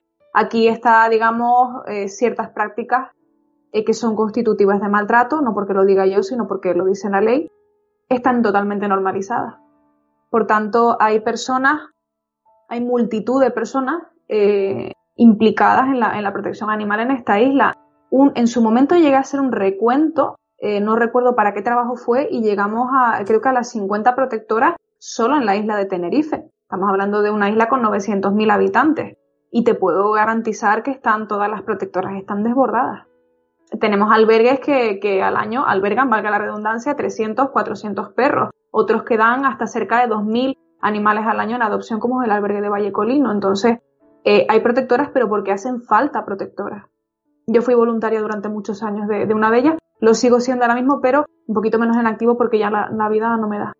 Se pierde la fe, eh, Yolanda, en esto de, del ser humano, porque claro, vemos que el tema animal eh, es como está ahí. Alguien mueve cositas. Alguien y hará tal. algo, ¿no? Claro, y yo tengo la sensación de que, de que uno tiene que acabar a veces como muy harto, ¿no? Pero harto del ser humano, no de los animales. Sí, uno acaba harto del ser humano, pero si yo tuviera que medir mi nivel de hartazgo, sería sobre todo con las administraciones.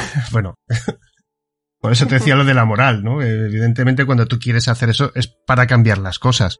Pero mm. yo por experiencia propia y de conocidos eh, sé que son, son, es peor que una carrera de competición, ¿no? Creo que te ponen no es que te pongan trabas, es que después de una traba te ponen otra y es otra. Que no te ponen trabas, te ignoran. Sí, pero cuando estás dentro no te dejan tampoco que hagas nada, ¿no? Porque siempre hay alguien por encima de ti o, o alguna empresa o algo, siempre hay intereses, llamémoslos los que sean, en los que pelear es muy complicado, necesitas tener mucho poder para pelear con esa gente.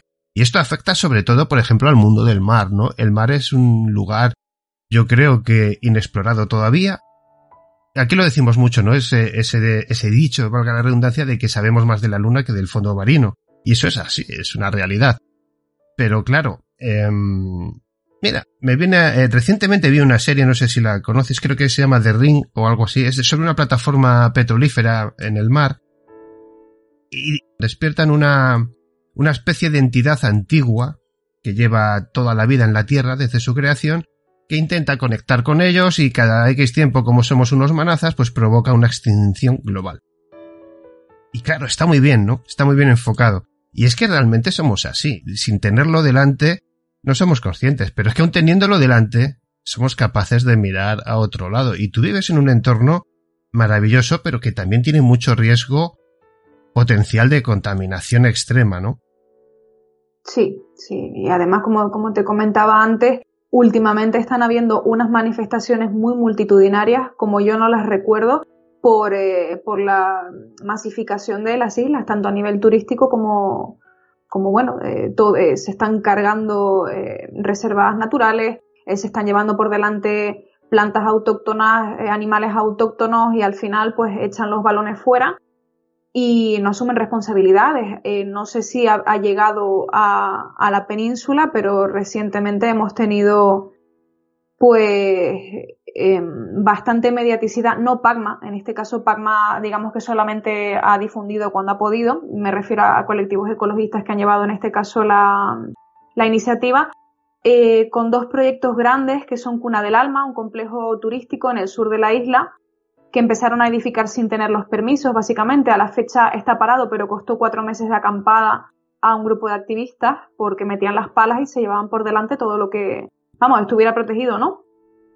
Y por otro lado tenemos el circuito del motor, que también incluso sin estar eh, hasta, hace hasta hace poco tiempo, hasta hace pocos meses, fuimos a una manifestación en la que se pedía que este proyecto no se llevara adelante porque la zona donde se iba a poner eh, había muchas especies de plantas protegidas. Yo fui eh, a documentarlo en su momento porque no había foto y mi sorpresa fue que me encontré que ya tenían puesto un cartel de bienvenido al circuito del motor de Tenerife cuando no tenían todavía ni los permisos para poder hacerlo. Entonces aquí pues prefieren pedir perdón a pedir permiso. Aquí directamente construyen y después ya, pues cómo lo vas a tirar abajo si ya está construido, ¿no? Y así funcionan las cosas en, en Canarias. Y llevan funcionando así un montón de años. Y con el tema de los animales, que es el que a mí más me pilla de cerca, no es que mm, te pongan trabas como decías antes, es que directamente eh, ignoran tu existencia, da igual que tú tengas la razón, da igual que la ley te apoye, que mm, está tan normalizado el maltrato aquí que nadie se para ni siquiera a, analizar si es legal o, no. Entonces es muy, muy frustrante. Yo tengo una carpeta, siempre le digo mi carpeta de denuncias favorita, tengo 30 denuncias puestas del año 2014 acá y todas las he fundamentado, o sea, no son llamadas a la policía, de llamar y decir, mira, que he visto un perro que está en malas condiciones. No, te lo voy, te lo documento, me miro la, la ley, te pongo los puntos que creo que se están eh, infringiendo, presento una denuncia fundamentada ante la policía y la respuesta que recibo es cero, nada. He conseguido una condena en todos estos años y fueron 90 euros. Es que es incluso humillante. Y en Canarias nos pasa eso, yo me imagino que en otras partes de, de España pasará también, pero la experiencia que tengo es aquí y es eh, tremendamente frustrante el mundo de, las protectoras, de los derechos de los animales, porque al final eh, te comes un marrón que no te lo va a agradecer nadie, porque muchas veces te van a tratar de locos por ocuparte de los animales cuando hay tantos problemas en el mundo, ¿verdad? Relacionados con cualquier otra cosa. Y eh, bueno, tú vas a, a una comisaría, no te hacen caso o te hacen caso, te recogen la denuncia y nunca más supiste de ella, no se tramita, el maltratador, por tanto, sigue llevando a cabo su actividad o ejerciendo su maltrato sobre otros animales y, por supuesto, nos podemos olvidar de que vayan a retirar a ningún animal porque tú hayas denunciado. O sea, esa posibilidad no, yo no la he visto. Que le retiren eh, a sus animales a un maltratador, denuncia por medio, ¿no? En todo caso, lo que te hace la policía es ir a hablar con, con el maltratador o con el presunto maltratador porque todavía no está condenado y decirle que, oye, haz las cosas bien, chico, porque esto así no, no se puede. Al final, ¿qué pasa? Que somos nosotros los activistas los que tenemos que llegar a acuerdos con colectivos que son los que normalmente en peores condiciones tienen a sus animales para que eh, las mejoren. Y es triste y es frustrante no tener el apoyo administrativo. El tema del Semprona, yo ya te digo, en Galicia, por ejemplo, se protege mucho la pesca ilegal, que yo lo, que no tengo muy claro es si se está protegiendo la venta legal más que el, más que la venta ilegal. No sé si me, entiendes por dónde voy. Que sería proteger mm. primero a los que venden y que sean ellos los que venden en, decadencia de los propios animales en sí yo no te puedo, a ver, nunca se puede generalizar porque nos puede venir cualquier otra persona que nos pueda contar que ha tenido una experiencia magnífica con el Seprona y que han hecho caso a sus llamadas y que han actuado acorde a la ley y que han obtenido buenas resoluciones. Yo no he tenido esa experiencia. sí que me han atendido siempre, siempre me han recogido denuncias, nunca he tenido problemas a la hora de presentar una denuncia, faltaría más por otro lado, pero es que conozco gente que tampoco le han recogido denuncias y eh, bueno, siempre han tenido buena predisposición, pero es que a la hora de la verdad, nada, de nada, de nada. O sea, nada. Eh, y estoy hablando de casos muy, eh, muy heavy de, maltrato, muy flagrantes, que los, los llevo bien documentados, que me ofrezco a ir, que doy coordenadas incluso para que puedan ir a documentar. Y es que, te digo, de 30 denuncias, en 29 no tengo resolución y yo creo que ahí algún problema de fondo tenemos. Vale, pues retomando un poco lo del hilo, eh, ¿es legal o hasta qué punto es legal la mediatización de, estos sucesos? Llegar, grabar, denunciar, porque claro, eh, ahora hay maneras de hacerlo, hay maneras de publicar unas imágenes en las que las publico yo, o las puedes publicar de, de una manera más surrealista, sin dar datos, pero ¿esto se puede hacer? Porque claro, hoy día en la época en la que vivimos, de que todo vale y todo se publica y todo se puede ver, entre comillas, todo se deja ver. No, no se puede publicar hasta donde yo sé imágenes de una propiedad privada siempre y cuando no estén, digamos, al alcance de la vista. Si yo tengo mi azotea por encima de la tuya, yo puedo grabar tu azotea si luego necesito esas imágenes para poder llevárselas a la policía en el caso de que haya algún tipo de práctica ilegal. No obstante, según tengo yo entendido, que no soy jurista, no se pueden difundir imágenes de una propiedad privada, pero sí en la calle. ¿Y qué pasa aquí? Que mm, tenemos la suerte y la desventaja de que la mayoría de los casos de maltrato que se dan se dan en lugares públicos. ¿Por qué? Porque aquí tenemos un grandísimo problema con los barrancos. Están llenos, llenos de animales no solamente de, perros, sino también colonias felinas, que suelen venir un poco de la mano con cuando la gente tiene pues animales de granja, suelen meter gatos para que casen a los ratones y eh, como no tienen espacio en sus, en sus casas para tenerlos, pues los perros de casa se van para el barranco, los perros de guarda se van para el barranco, las cabras se van para el barranco y eso se puede grabar perfectamente porque los, barrancos son de titularidad pública. Vamos, la mayoría de los casos que tengo yo documentados son barrancos. Es mucho más fácil de ver el maltrato cuando está en un sitio público, ¿no? Que cuando está en una, en una casa particular. Es que es un tema complicado. Yo siempre he tenido animales y, de hecho no tengo ahora más porque ya lo pasa. Ya he llorado mucho cuando se van, que, la verdad es que no me apetece volver a pasar por eso. Ya he pasado dos veces me han intentado en casa convencer y no me dejo todavía. Seguramente que con el tiempo, pues bueno, todo sanará. Mm. Pero la protección animal y biodiversidad me he apuntado antes, al mm. principio, porque claro, vivís en una zona, por ejemplo, como digo, de mucho de todo. Eh, y claro, también, no sé si entra dentro de la protección animal el proteger sus hábitats de alimentación, lo digo más sobre todo por la zona marítima, tema aves, y este tipo de cosas que son los que viajan mucho para alimentarse, para el tema de, las crías y todo esto, ¿no? Em, eso también creo que está francamente mal. Sí, sí, sí, aquí en Canarias tenemos una montada que no veas. Entre, no debería ser una pelea, pienso yo, entre animalistas y ecologistas, porque creo que ambos colectivos persiguen objetivos muy similares, ¿verdad? Que es decir, que todos podamos convivir eh, una, relación, una eh, relación simbiótica con la naturaleza y, con, al final con la civilización humana. El problema es que lamentablemente sí que existe ese conflicto, pero creo que es un error de interpretación de, ambas partes. Por un, por un lado, los colectivos ecologistas, los biólogos, que son científicos, defienden que, por ejemplo, los gatos, el, gato es el ejemplo más claro que te puedo dar de, de afección a la biodiversidad culpabilizan absolutamente de todo al gato, hasta límites absurdos. De hecho, salió el otro día a Nauramas, representante de, bueno, del gobierno de Canarias en el Congreso, diciendo que el gato es la principal amenaza para las especies autóctonas en Canarias. Me lo está diciendo una persona que viene de un partido que lleva 20 años eh, cimentando las islas. Para mí que, que lo diga ella es de locos, ¿no? Y aparte decía cosas como que los animalistas no sabemos lo que es un gato feral, porque salen por la noche, eh, son criaturas muy sigilosas y están lejos de los núcleos urbanos y una compañera me hizo un, símil muy gracioso con un gamusino. Fue buenísimo. Claro, es un poco absurdo porque al final eh, los animalistas sí que somos totalmente conscientes de que los gatos son animales depredadores, eso no lo vamos a negar. El problema es que no se puede generalizar lo que pasa en Canarias respecto a lo que pasa en el resto de España. Y cuando nos ponemos a analizar cuáles son los estudios científicos que determinan a día de hoy que hay que matar a los gatos porque es la única alternativa que, que dan, o sea, controlar las colonias a base de matarlas, vemos que están basados en estudios de los años 80 y los años 90. ¿Qué es lo que proponemos nosotros?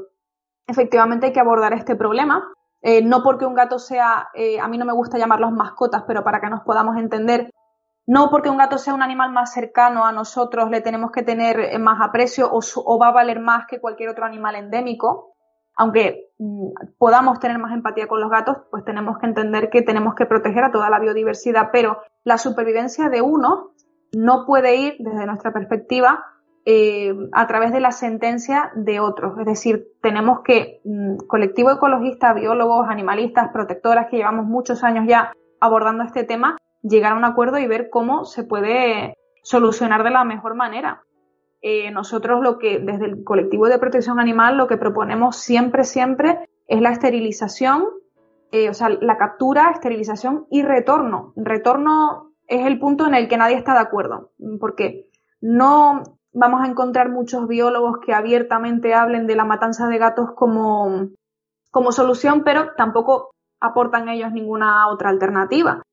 Eh, creo que inocentemente eh, estas personas que hablan desde la ciencia, lo cual pues, me, parece más que correcto, no han trabajado en el día a día con, los gatos de colonias, no saben cómo funciona una colonia, eh, no tienen ni idea de qué rápido merma una colonia controlada.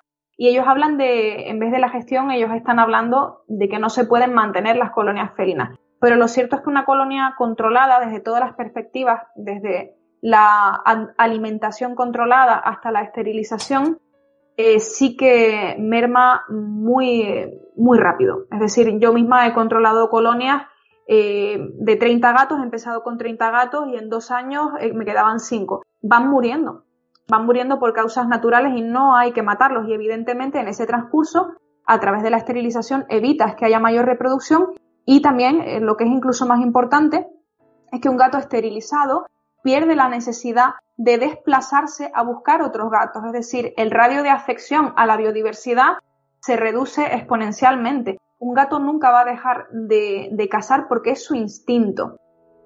Eso es normal. Por tanto, lo que nosotros aportamos es que ese gato no sienta la necesidad de desplazarse ni para buscar otros gatos, ni tampoco para alimentarse. Por eso consideramos imprescindible que estén correctamente alimentados.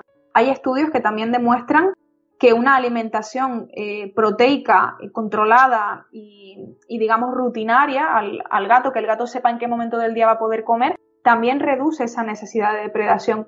E insisto en que es una reducción, no es una eliminación de la necesidad de, depredación porque eso nunca, eso forma parte de la naturaleza del gato.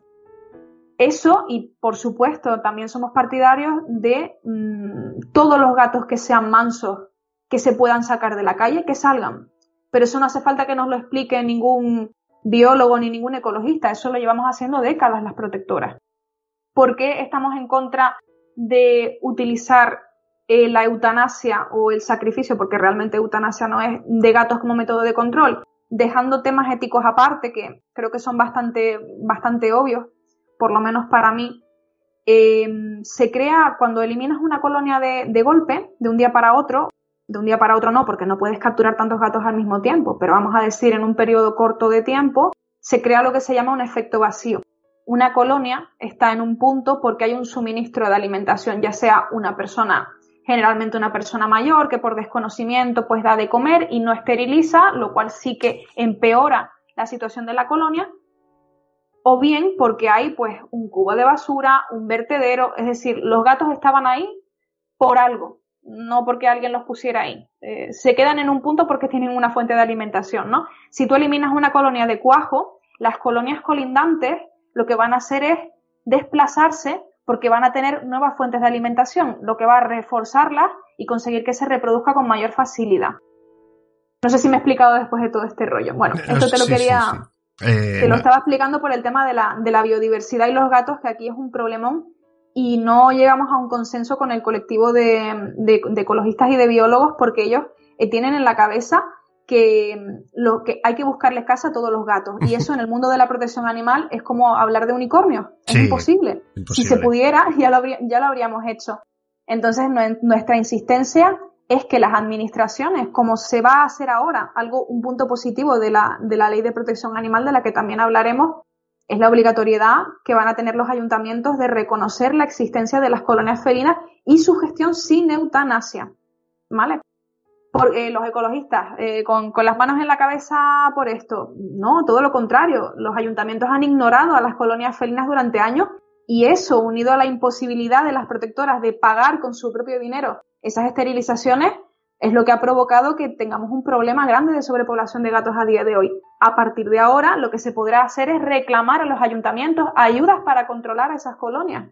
Eso pasa mucho. Yo mm, quería hacer un inciso en eso de los gatos, porque a veces el problema de los gatos es mm. en todas partes, no solo allí, sino aquí y en todos los lados. Aquí, de hecho, tenemos un vecino en esta zona de chalés que va el, que va dando en determinados puntos deja comida para los gatos, los gatos pasan a los chalés, se, van cagando y meando por todas partes y le hemos dicho cien mil veces que no lo haga así.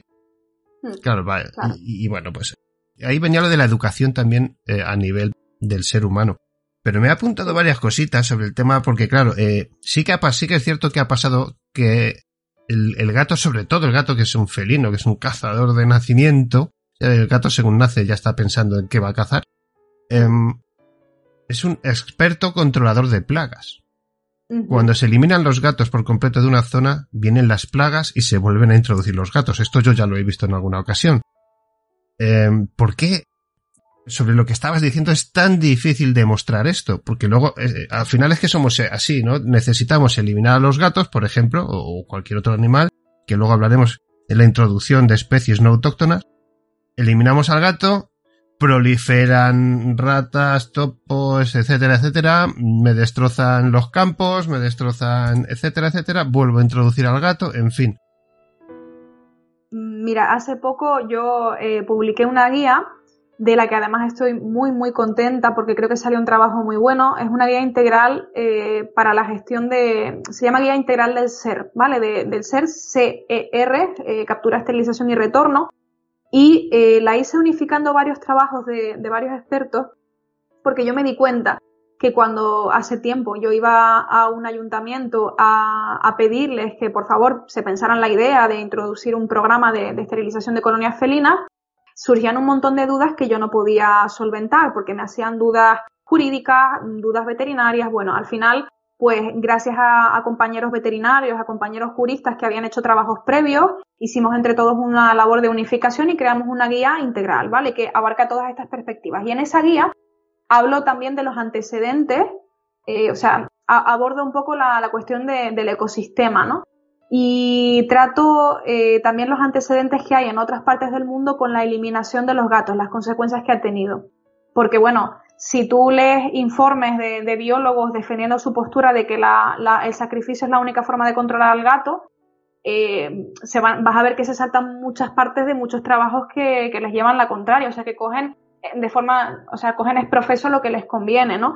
Y resulta que hay más de uno y más de dos y más de tres ejemplos de islas también donde se han eliminado eh, la población de, gatos y resulta que han tenido que introducir otros depredadores porque proliferaban eh, las presas y mm, afectaban a, a los cultivos.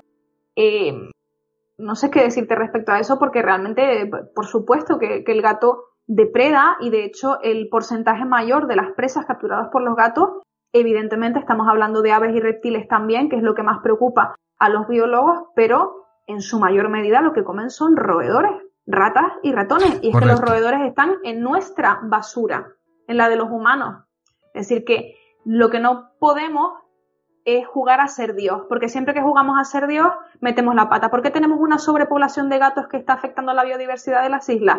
Porque antaño, cuando no había ningún tipo de concienciación, nuestros abuelos o nuestros bisabuelos, sin culparles en absoluto, porque entiendo que eran otras, otros tiempos, ¿qué hacían? Pues tenían ratones en la huerta, pues que traían unos gatitos.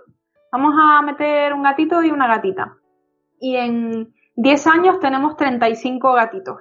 Y esos gatitos van pululando por aquí y por allá. Y ellos no van a discernir, ay no, esto es una especie protegida que hoy no me la voy a comer o voy a regular más la depredación sobre esta especie, voy a comer hoy ratones. Evidentemente es pedirle peras al olmo, entonces siempre que el ser humano mete la mano de por medio, acaba habiendo un eh, desequilibrio ecosistémico, en lo cual lo puedo enlazar, por ejemplo, con la actividad de la cinegética a día de hoy. Tenemos muchísimos problemas también con la caza porque es una de las principales actividades que contribuye al desequilibrio entre especies. Y ya no hablo de gatos, aquí hablo de, de todo, de todos los animales, caza mayor, caza menor. Eso es un tema muy delicado. Yo he tenido conversaciones con cazadores por ejemplo en la zona de Asturias y demás, que son ellos los que informan al ayuntamiento o al concejo, lo que corresponda en el lugar que sea, de qué tipo de animales se puede cazar ese año y cuáles no, porque es más generalista lo que hace el gobierno que sea, del, de la zona en la que sea, ¿no? Pues se pueden cazar eh, 10 jabalíes, tal, no sé qué, no sé cuántos los que sean. Y resulta que a lo mejor es una temporada donde el jabalí escasea, en fin. Y claro, ellos dicen que ellos regulan este tipo de... Que no sé por qué tiene que regular el ser humano nada, déjalos en paz, ¿no? que es de lo que se trata. Yo no sé por qué para que tú puedas pegar cuatro tiros, coño, vete al campo y dispara un bote. Si te hace sentir mejor, pero luego limpialo, claro. Entonces eso es un tema muy, muy, Por eso quería yo también hablar un poquito rápidamente sobre la incursión de las especies no autóctonas, porque lo hemos hecho sin querer, con, con la expansión del ser humano, siglo XIII, XIV, XV, XVI, esos barcos que iban a, a sitios y llevaban, pues eso, que si conejos, que si ratas, que si no sé qué enfermedades, ¿no? Al final, el, el, el cangrejo de río ha sido casi eh, desaparecido, ¿no? Por el americano, si no recuerdo mal. Y así un montón de cosas más.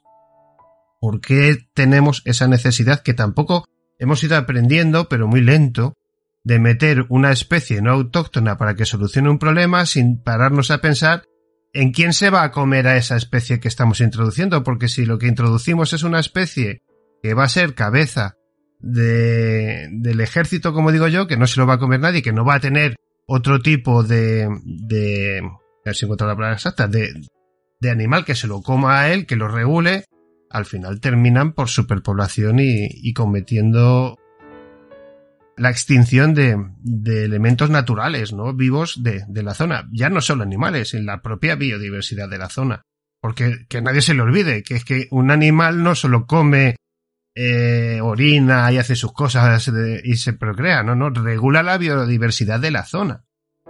Cada uno de los animales es un agente de regulación. Cada uno tiene un papel.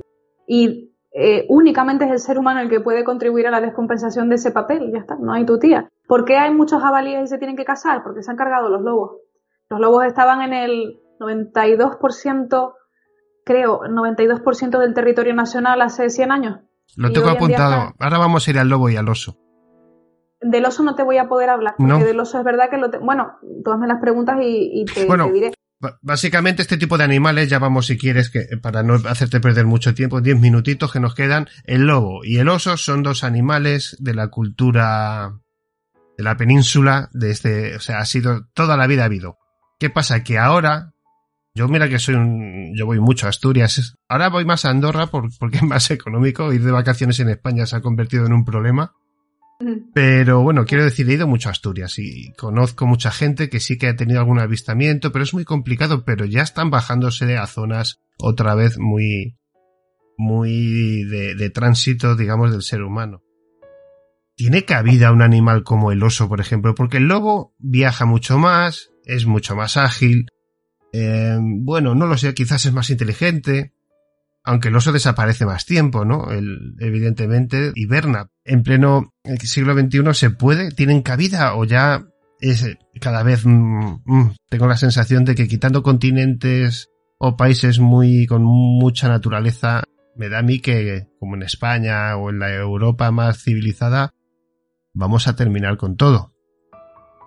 Te comentaba que no te podía hablar del oso porque no manejo ni, ni el porcentaje del país en el que está esparcido, eh, ni tampoco sé de números. El lobo sí lo tengo un poquito más controlado por, por cosas que he investigado recientemente, pero eh, sí, entiendo que la situación del lobo y el oso en términos de el perfil con el que son vistos ¿no? por la sociedad son similares.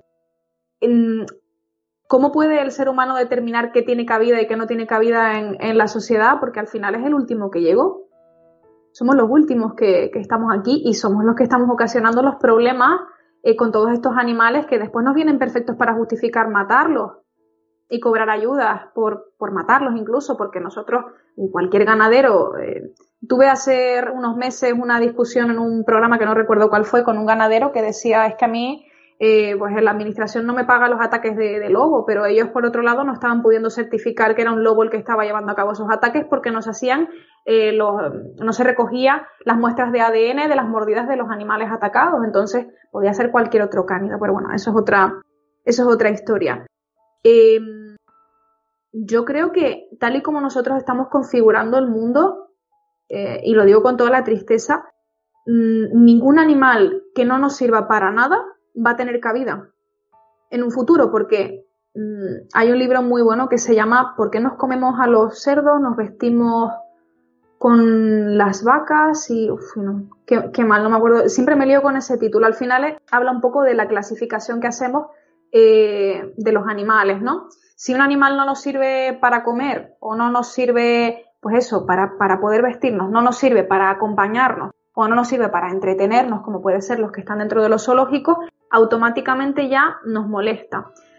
Somos bastante incapaces de entender que los animales eh, son y no son para. O sea, están en este mundo mm, con nosotros, no para nosotros. Son, son seres que son exactamente iguales, pero tienen otras funciones, eh, otras, otras aspiraciones, eh, otras necesidades, ¿no? Y nosotros, pues en nuestro inmenso egoísmo, mm, los hemos dejado fuera de, de nuestra realidad, del siglo XXIII, como decías tú. y bueno. Es que es muy triste. Yo eh, no. Quiero decir, al final, por eso te preguntaba al principio que si no estás a veces o llegas a casa con esa sensación de cansinismo, de decir, ¿qué estoy haciendo? ¿no? ¿Qué estoy haciendo? Porque son muros, eh, pero muros ya no solo políticos, ¿eh? sino de educativos, de una sociedad egoísta, totalmente egoísta. Si me va bien, es eh, sí, si no me va bien, fuera que me lo quiten del medio, ¿no? Y si me lo, como dicen los ganaderos, si me lo pagan, es que usted, perdón, ese lobo estaba aquí hace mucho más tiempo que usted y que sus animales, ¿no? Pero. Ah, pero es que después, cuando matamos al lobo porque se está comiendo a nuestro ganado, resulta que hay una explosión de población de jabalíes. ¿Y qué hacemos? Pues matamos a los jabalíes porque aparte les quitamos todo su territorio natural, lo invadimos, vayamos el monte, ponemos nuestras huertas, ponemos nuestro ganado, lo cercamos todo bien protegido, eh, no les dejamos espacio. ¿Y qué es lo que hacen los jabalíes? Pues vienen a las ciudades a comer y a beber, porque tienen que buscarse la vida. Y ya tenemos la excusa perfecta para ponernos a pegar tiros, incluso dentro de las zonas de seguridad como son los núcleos urbanos, porque se pueden se puede hacer cuando hay autorizaciones especiales, no se puede hacer por norma general. Entonces, un poquito la pescadilla eh, que se muerde la cola. ¿Por qué pasa esto? Pues porque estamos gobernados por políticos que ni entienden de, estas problemáticas más allá de lo que les asesoran los cazadores, eh, ni tampoco tienen ningún tipo de interés ni sensibilidad por los animales. Por eso siempre hacemos, por eso existe PAN al final. Porque somos gente que mm, intentamos llegar a las instituciones para algo es decir, para que haya una voz defensora de los animales, de sus intereses y de la biodiversidad y de la naturaleza dentro de, las administraciones públicas. ¿Qué pasa? Que los animales no votan, el medio ambiente tampoco, y, bueno, y cada vez sí que hay más gente concienciada con esto, eh, ahí sí que tengo que romper una lanza a favor, yo creo que cada vez somos más personas preocupadas y conscientes de lo que está pasando a nuestro alrededor, más allá de lo que le pasa al propio ser humano, ¿no? Y, lo hemos notado muy positivamente. Entonces, eh, ¿cuál es el trabajo nuestro a día, del día a día sin haber llegado a las instituciones y como eterna fuerza extraparlamentaria que siempre hemos sido? Pues concienciar y educar a la gente. Y creo que eso lo hacemos muy bien quería decir que lo que intentamos es dar a la gente las herramientas, el conocimiento para que puedan decidir por sí mismos eh, ya no qué quieren votar, sino qué tipo de representantes públicos quieren tener. O sea, cuáles son las preocupaciones principales que debería tener un representante público y qué conocimientos mínimos debería tener.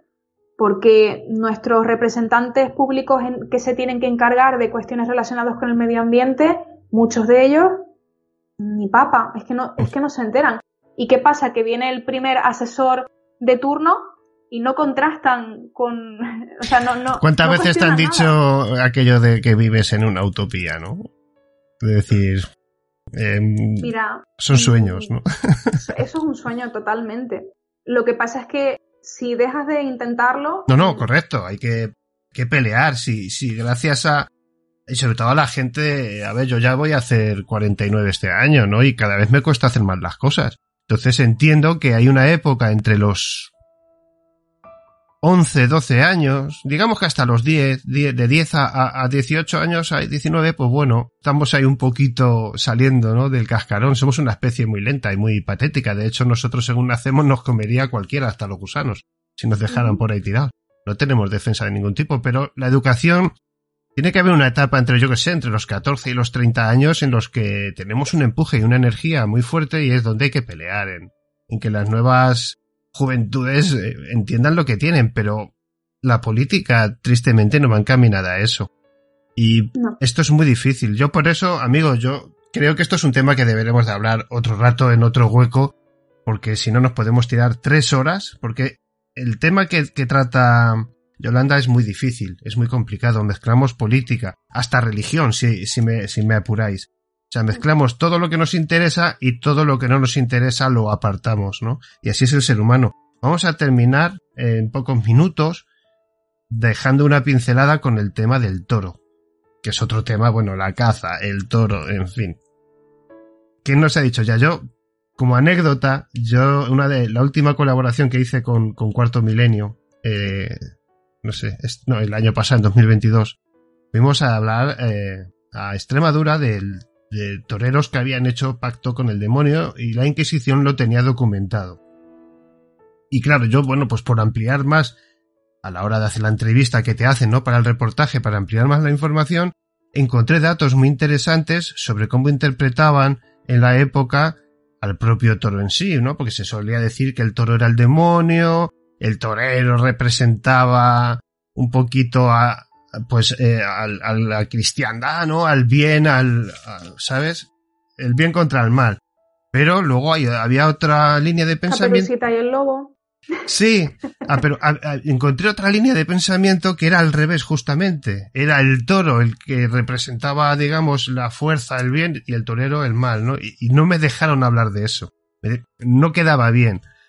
Eh, y claro, dice, jolín, eh, mm, eh, era curioso a nivel cultural.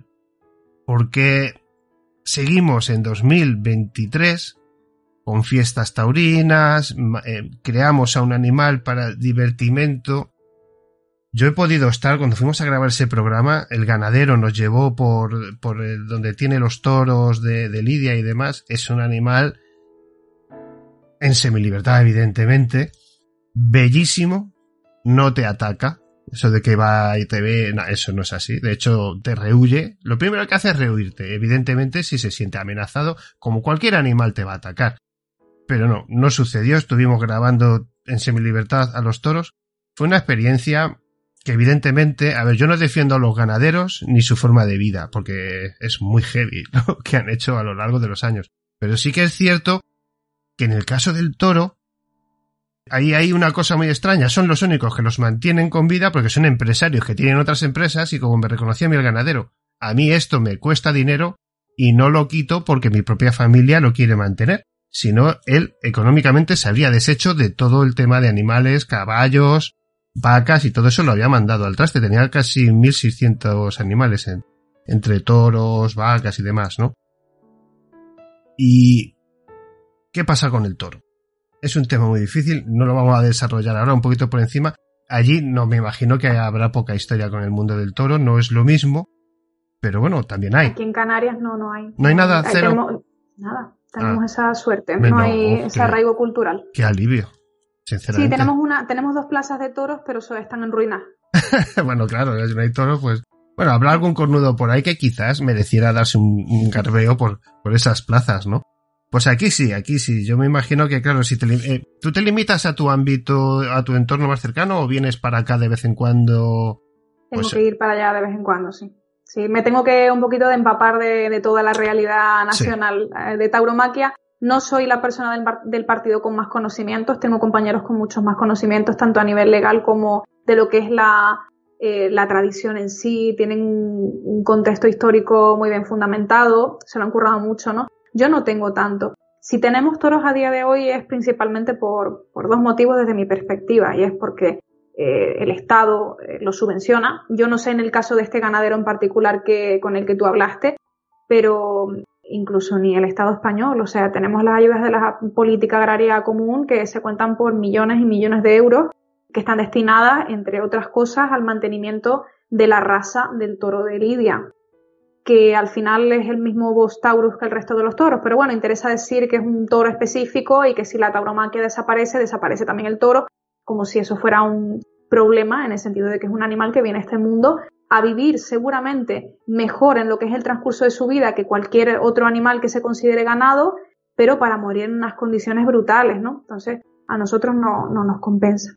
No es un cuestionamiento moral. Yo vi que todo aquello era un poco dinero. Me, me explico. Él, él hablaba mucho de que no lo podía mantener y que le generaba pérdidas. Evidentemente son, son personas con un poder económico muy grande que obtienen de otros negocios y por eso lo mantenía. Y recuerdo que había un toro muerto allí de Lidia que lo habían abatido otros toros, ¿no? Entre ellos, eh, bueno, tenía unas cornadas el bicho así de grandes, o sea, de hecho esa fotografía las tengo yo. Y tienen que, eh, que si llamara un camión que retire al animal, que si no, igual si tarda mucho en llegar ese vehículo se lo comen, pues otros animales de la zona. Pero, eh, todo se ha limitado a día de hoy a dinero. ¿Es rentable? Sí, ese es el, no es el segundo motivo que te iba a dar. Las ah, ganaderías de Lidia son eh, propiedad no exclusiva, pero sí mayoritaria de familias oligarcas, eh, pues terratenientes que también ostentan propiedades dentro del mundo de la cinegética, o sea, el 90, a ver, perdóname, el 85% del, del territorio español es un coto de casa, y no es una exageración, es el 85% según los datos públicos. Qué barbaridad. España es un coto de casa. ¿Y qué pasa? Que te pones a mirar quiénes son los propietarios de los cotos más grandes, y al final todo está relacionado, el mundo del toro con el mundo de la casa, eh, obviamente si hablamos no tanto de lo que es la tauromaquia, entendiéndolo como una corrida de toros como tal, creo que eso ya está en detrimento, no hace falta que, que lo diga yo, sino hablan las propias sí. estadísticas de, de los del eh, el anuario de asuntos taurinos mismo. Pero es que ¿no? se jactan como defensores de la raza, que eso es lo que a mí más me duele, porque tú no tienes que defender ninguna raza para sacarla a un circo, pasearla, desangrarla y matarla. Es que, es, es que, que no lo... antes, mira, hay, an, antier, antaño, antier no, antaño, eh, la excusa era eh, generar puestos de trabajo y generar economía y generar riqueza. Estamos hablando de los años 70, los años 80, ¿no? Los años de, de oro de la tauromaquia en España, donde realmente sí que era rentable y los toreros eran vistos como celebridades, ¿no? Pero con el paso del tiempo y con el aumento de la información de las personas que ya podemos saber hasta qué punto sufre el toro, no, no nos compensa por mucho que sea cultura y que pueda ser tradición, pues han, han, ido reculando, ¿no? El toro no sufre y ahora es el mantenimiento de la raza y el día de mañana será pues es que existe un ritual místico alrededor del toro y porque el torero es valiente, porque o sea, se van inventando como diferentes pretextos para estirar el chicle, porque al final lo que es la tauromaquia en sí tiene los días contados. Si retirásemos sí. las subvenciones, no sobreviviría por sí sola. Eh, los grandes toreros ya no llenan las plazas, en ocasiones puntuales, la Feria San Isidro, eh, en la maestranza ahora en, en, febrero, te puedo decir que sí, que se llenan. El resto del año, los, los toreros y toda la gente que vive ese sector eh, se mueren de, del asco y es que no se puede vivir de esto, lo, lo, reconocen ellos mismos durante una gran parte del año. Lo que sí está en auge son los festejos populares y tradicionales que también utilizan a estos toros. Nosotros de Pero Lidia, por lo visto pagan muy mal, ¿eh? eh los animales, los pagan fatal. Y ese es otro problema que me decía, que le pagaban muy poco y que le interesaba más llevarlo al matadero que llevarlos a cualquier lugar de esto. Ya, porque tienen una visión totalmente utilitarista. Es que con nosotros, con esta gente, no podemos Nada, tener conversaciones. Es no, entiendo que pueden vivir de eso, pero ellos tienen que entenderme a mí cuando yo pido que, que no se viva de eso, porque, o sea, que se reconviertan. Es que, ¿de qué vamos a vivir? Pues es que ya me estás diciendo que ni siquiera te sale rentable. ¿Qué pasa? Que, por ejemplo, en la comunidad valenciana eh, lo que son los bows al carrer, no estamos hablando de, corridas de toros, sino esto que se celebra durante todo el, verano, ¿no? que tienen su época fuerte, pues los toros de fuego, los toros ensogados, todo esto, generan unos 300 millones de, euros indirectos. Entonces, por mucho que al ganadero no le genera ingresos, al Estado sí se los genera. Son, creo que son la mitad, 150 millones directos eh, y, el doble de indirectos. Entonces, durante esas fechas nada más, ¿no? Porque la gente pues va, se va a la fiesta, va a beber, se aloja, llenan los restaurantes. Por esto es que se mantiene al final. Lo que deberíamos hacer es buscar un ocio un poquito más sano para, para todos, porque nosotros que hemos documentado muchas fiestas de estas, eh, lo que ves allí mm, es que no es bueno, se mire por donde si se es que de verdad somos lo que no hay. Me acaba de, según hablabas, me estaba acordando de un señor que me decía que ellos hacían la caza, eh, llevaban a determinadas personas que pagaban al, digamos que era un poco más que el tiro al pato, ¿no? Digamos que es soltar a los animales y según salen ya pueden disparar. Ya no tenían ni que ir detrás de ellos, ni buscarlos, ni perseguirlos, ¿no? No sé cómo tiene eso, sé que tiene un nombre, pero ahora no lo recuerdo. Pero me estás hablando del tiro al pichón. Eh, parecido, pero con otro, pero con animales de tierra. Ah. Vale, mm, sí, sí, o liebres o conejos o lo que sea, eh, hacer una suelta rápida a corta distancia para llevar a gente que tiene simplemente dinero y no sabe casi ni disparar, ¿no? Entonces, claro, se los sueltan ahí, según salen, ahora venga, pim pam, pim pam, pim pam, ¿no? Pues es una auténtica carnicería. El control poblacional tan necesario. Vamos, tenemos 300 granjas cinegéticas en España para repoblar los cotos de casa y después tenemos las narices de decir que es que la casa es para controlar las poblaciones de animales. Ah, es mentira. Eh, a ver, eh, sí que puede haber. Seguramente hay un porcentaje de cazadores de, pues bueno, que lo llevan todo haciendo desde que eran pequeñitos con sus padres, sus padres con, con los suyos, con sus abuelos y así, que sí que tendrán un sentido de la, por lo menos de proteger la especie, pero lo que más gracia me hace es que protegen la especie para seguir cazando, no para que la especie prolifere. Que eso es lo que sería lo suyo, ¿no? eso es lo que más coraje me da. Mira, a mí se me viene una persona y me reconoce abiertamente, yo soy cazador porque me gusta cazar, bueno. no te voy a cuestionar. O sea, voy a cuestionarlo moralmente por cómo soy yo, pero al final es una percepción mía de la vida. Pero ya que lo que me molesta es que me empiecen a decir, es que la casa es necesaria para la biodiversidad, para que haya, haya ciertas especies de animales que no se extingan, porque los animales se meten en las ciudades, ahí ya es que uf, me empiezo a, me empiezo a mosquear porque es que no, no reconocen abiertamente que tú eres eh, una persona egoísta, que no te importa matar a otros animales, incluso cuando tienes la posibilidad de no hacerlo, porque no estamos hablando de cazar para comer como hacían nuestros abuelos, estamos hablando de cazar porque nos da la real gana, con escopetas o con perros. No sale más caro mantener una reala de perros que ir al Mercadona y comprar perdices. Es triste y luego, no sé, ese afán, ¿no? Yo creo que el ser humano desde que conoció las armas de fuego es como, como una extensión más de algunos, ¿no? Que necesitan empoderarse de alguna manera, no sé cuál, y, sentirse, no sé, superiores. Lo vamos a dejar aquí porque es un tema, ya llevamos una hora casi, es un tema que es que según se pasa hablando me surgen un montón de preguntas y nos podríamos tirar horas aquí. Ya hablamos otro un tema que se va enlazando es que, Es que es muy triste, es que es muy triste que seamos así. Yo, yo, me, me gusta mucho la cultura nacional. Eh, eh, aquí en lo que es la divulgación del misterio hoy día hablamos de ciencia, de historia, sobre todo de historia, de, de muchas cosas en la cultura de europea, española, latinoamericana, en fin, de todo. Pero siempre llegamos al mismo punto, ¿no? Y me, me había apuntado aquí en una esquinita Venga, esta es la última que, el último tema que tratamos, que me ha venido ahora. Yo hice un, reportaje una vez sobre las armas que hay en zonas marítimas cercanas a nosotros, en las aguas de Cartagena y demás, que hay mucho, mucho, mucho. En tiene que haber igual. Tiene que haber em, balas de todo tipo, de todos los calibres, de formas y lugares. Hay, hay de todo, de todo. Y eso por lo que yo estuve viendo de la sobre todo de la Segunda Guerra Mundial, se tiraba todo, se tiraba todo al mar. De hecho, había submarinos rusos, por ejemplo, documentados que eso lo que hacían era tirar las barras estas nucleares directamente al fondo y, así. Y, y, en, cerca de las costas españolas hay mucho, pero grandes cantidades que ya han pasado la etapa de vida útil, digamos, en las que ya entre los años 2000 y 2030 dependiendo de la categoría del arma y los elementos que lleven dentro, pues ya empezaban a soltar su veneno. Y eso sí que es un tema que os tiene que afectar allí, porque eso lo estamos viviendo ya. El plumbismo, te refieres al, plomo en la tierra.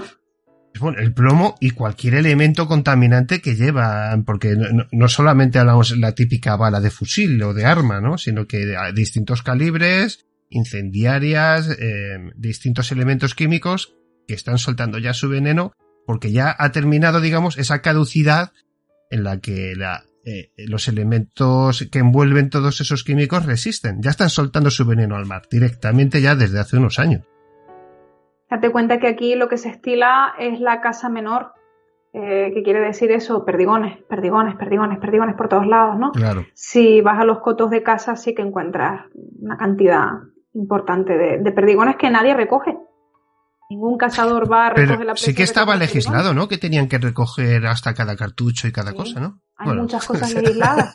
Da igual, si es que somos españoles, no la todo. La, la policía no va a estar ahí pendiente de, ver el señor cazando, ¿no? Y pendiente a ver si después va y recoge el Claro, eh, y si le grabas, que esto viene un poco a lo que hablábamos antes, si yo a ese tío le grabo haciendo lo que le da la gana, ¿no puedo divulgar esa imagen? Eh, Si es un coto de casa privado, eh, aunque sea una propiedad privada, si yo lo puedo ver desde la calle y yo no estoy teniendo que asomarme, ni esconderme, ni hacer nada, entiendo que sí. No obstante, esto es una bueno, eh, opinión mía por si acaso. No puedo certificar que esto sea 100% así. Pero vamos, que si yo desde mi casa, justo enfrente, tengo un, un coto de casa que está cercado, pero las vallas son, son- son- no son muros, ¿no? Son, son digamos, eh, vallas Sí. metálicas. Yo puedo ver lo que está haciendo esa persona ahí, como mínimo lo podré grabar para denunciarlo. Luego, no sé si esa imagen la podré difundir o no, pero yo entiendo que estando en la calle, Pero es que hoy día con es que vivimos en una sociedad en la que eh, se supone que puedes hacer muchas cosas, pero luego a la hora de la verdad no es así. y- efectivamente. Y, bueno, último tema ya, eh, ves, último sobre último. Es que se me, no quería que se me olvidara. Hace poco eh, fue, ha cambiado la ley, ¿no? Ha habido una actualización en algunos términos. David, ¿quieres esa última pregunta? Y me ha- Esa es para ¿Quieres que otro. sea- ¿Quieres que sea la última pregunta y me toca ese tema? Porque ese tema es pa- te da para un programa entero, ¿eh? La Ya, ley ya, ya, animal y el código penal. Me acabo de dar cuenta que tenía aquí unas cosas apuntadas y se me ha ido por completo. Nada, lo vamos a dejar aquí, amigos, y hablamos otra vez, otro día sobre, porque la- aquí sí que nos puede aclarar muchas cosas. Ha habido, nadie está contento. No sé por qué, cada vez que hacemos algo no te da la sed. Por eso te decía lo del cansinismo, ¿no? No te das cuenta que es que uno pelea, pelea, pelea y a veces no llegas a casa con frustración de decir, "Uf, es que es como, soy un poco Quijote, ¿no? en ese aspecto. Sí, eh, y sobre todo más en este, en este ámbito. Sí, con esta ley nadie está contento, ni, ni los colectivos, eh, bueno, ni los colectivos cinegéticos, ni los ganaderos, ni los animalistas. Yo creo que los cazadores no están, son, son como el otro punto fuerte, ¿no? Que se ha manifestado súper en contra de esta ley, la ley animalista, tal. Yo creo que es porque no se la han leído. Yo tengo esa. Ellos se han quedado con el primer borrador en el que todo iba a ser eh, de una forma y al final el texto que ha salido ya no se lo han vuelto a leer. De hecho, ahora lo están celebrando. Pero sí, tienes toda la razón. No hay nadie a favor de, de esta ley más que Podemos, que es el partido que la ha impulsado. Y bueno, eh, otro día lo desarrollamos porque este tema te da, te da para otro programa entero. Eso y el Código Penal, que también está muy Sí. olvidado. La reforma del Código Penal es muy grave a lo que nos estamos enfrentando ahora. No es ningún bulo el hecho de que se ha despenalizado el abuso sexual a animales y tampoco es un bulo que se van a cambiar las penas de prisión por multas. Vale, pues me lo voy a apuntar aquí y os prometo amigos que en, bueno, si nos ha costado cinco meses hacer esta, prometo que en, un- en menos de un mes o un mes y medio Yolanda y yo buscamos un huequecito y que, porque, a ver, disculpadme, yo quería hablar de la ley y de los cambios de la ley, pero claro, como es la primera vez que viene Yolanda al programa, pues tenía cosas un poquito de aspecto general y al final uno se va liando la madeja y, y me lo he dejado en el tintero, así que como es muy complejo, vamos a dejarlo para que nos lo explique un poquito mejor. Y así da tiempo, porque esto ha sido hace pocas fechas, ¿no, eh, Yolanda? Esto fue el jueves de la semana pasada. Claro, pues lo que hacemos es también, habrá que dejar que se asienten un poco las cosas, porque habrá recursos, ¿no? Me imagino que, a- o ya no se puede recurrir nada. Eh, a corto plazo no. Es que ya sí. está aprobado el texto, ya, ya ha salido en el BOE, o sea, la, la ley ya está aprobada y ahora se podrán ir enmendando cosas, es, es lo que han prometido que van a hacer, pero claro, cuándo, eh, cómo, tienen 20.000 listados positivos por elaborar, 20.000 normativas específicas porque han excluido a todos los animales de la ley de protección animal y bien, ya bien mucho hecho. trabajito por delante. Es, es complicado, no, no, no, voy a, no voy a liar a, a Yolanda más, eh, lo dejamos para dentro de unas semanas y que nos lo explique bien. Así se asienta todo un poco, que como digo, siempre habrá protestas, habrá cosas, se dirán cosas y todavía tendremos que ver algunas consecuencias de lo que ha sucedido. Pues Yolanda Morales, es un trabajo sencillamente especial, por eso insisto en el tema de, de, del quijotismo, ¿no? y de que tengáis la moral y la fuerza de llegar a casa, porque esto, amigos, esto es una cosa muy seria. Esto, esto no es una cosa que uno haga porque solamente le apetece. Cuando uno dedica la vida a cuidar de su entorno, de la biodiversidad, de la naturaleza, de los animales, es porque tiene algo especial. Así que muchas gracias y, reconozco con no te creas de qué manera el trabajo que hacéis, porque tiene que ser frustrante y las pocas victorias son tan bueno pocas es que son escasísimas pero fuerza y honor no como decía Máximo Meridio no muchas gracias a ti David. Cuando quieras repetimos yo encantada y gracias por haberme dejado hablar tanto porque no me dejan hablar tanto en, en todo sitio. Muchas veces el entrevistador incluso interviene más que el propio entrevistado y, y, bueno yo me he sentido muy cómoda así que contar con tanto conmigo como con el Partido Animalista para próximas ocasiones con es todo que es el placer del complicado. mundo. Los que queremos aprender, eh, tenemos que aprender. Queremos aprender, el está bien querer, pero hay que poder. Y hacéis un trabajo muy complicado, muy difícil, porque no solo os peleáis con la propia naturaleza y sus circunstancias, sino con la naturaleza del ser humano, que es la peor de todas. Yolanda Morales, un fuerte abrazo, hablamos en unas semanas y ya sí que se podrá desarrollar mejor el tema de la ley y el código penal en cuanto a nuestros maravillosos animales y recordar amigos que el ser humano con la mirada comete muchos errores. Si vemos una persona atractiva, directamente nos cae bien. Si vemos una persona fea, como que nos retraemos. Nos pasa exactamente igual con los animales. Un animal que no es feo a la vista, directamente nos cae mal y, es así. Y eso de eso, Yolanda, seguro que allí pasa mucho. Y cuando ves un perrito, un gatito, ¡ay, qué majo es! No, necesitamos a cada animal, a cada insecto, a cada ser vivo de este planeta y no podemos prescindir de ni uno solo más. Un fuerte abrazo, Yolanda. Igualmente, muchísimas gracias.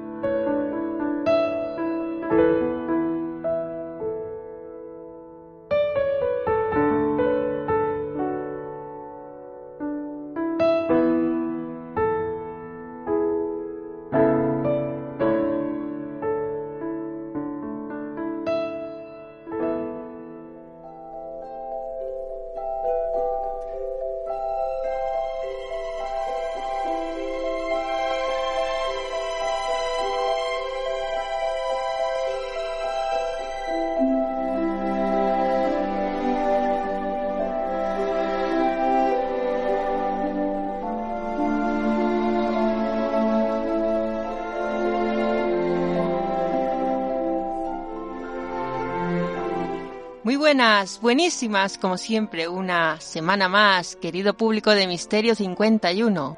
Os habla, aquí, puntual a esta cita con el misterio, Nieves Guijarro Briones, directora de la línea Puño Sucio de Ediciones Bernacci, para afrontar un nuevo capítulo de esta sección dedicada en este caso a la historia de la adivinación.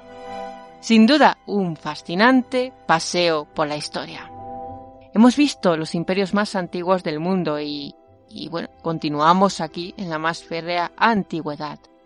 Roma, Grecia, épocas pasadas de las que os he hablado en, en unas cuantas ocasiones porque me fascinan, pero hoy nos vamos a alejar un poquito para cambiar. Ya os lo había dicho en el anterior, vamos a hablar de los celtas.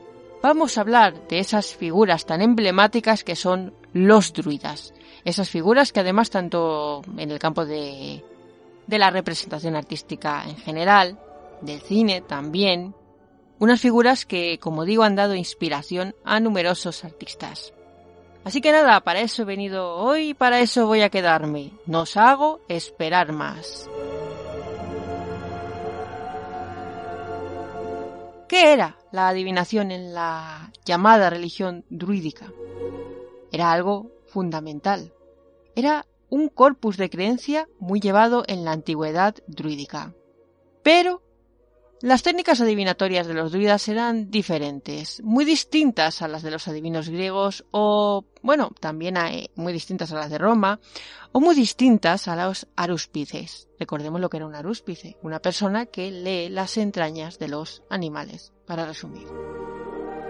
Los druidas sabemos que eran sacerdotes para el antiguo pueblo celta una población de origen indoeuropeo. Sabemos que dominó Europa Central, también Francia, España, Gran Bretaña y, como no, el norte de Italia. Nos vamos a remontar a los siglos VIII, del, octavo aproximadamente, perdón, al tercero antes de Cristo. El conocimiento de la religión de estas personas la debemos también, aunque no tiene nada que ver, a los autores griegos y latinos. Vamos a poner el nombre de Julio César, Luciano de Samosata, Lucano, etcétera, que fueron quienes nos hablaron pues de, la religión celta, ¿no? Pero también ha habido monjes irlandeses que han recogido a partir del siglo VII pues testimonios de esta religión. La enorme importancia de los llamados druides es un término galés que significa grandes sabios y bueno, para los irlandeses, filid, videntes. La enorme importancia, como vemos, queda plasmada, como digo, en la literatura. Ejercían, por supuesto, como digo, como sacerdotes, sí, pero todo iba mucho más allá de, eso. Eran también médicos, eran también poetas, eran también jueces. Pero, sobre todo, sobre todo, grandísimos adivinos.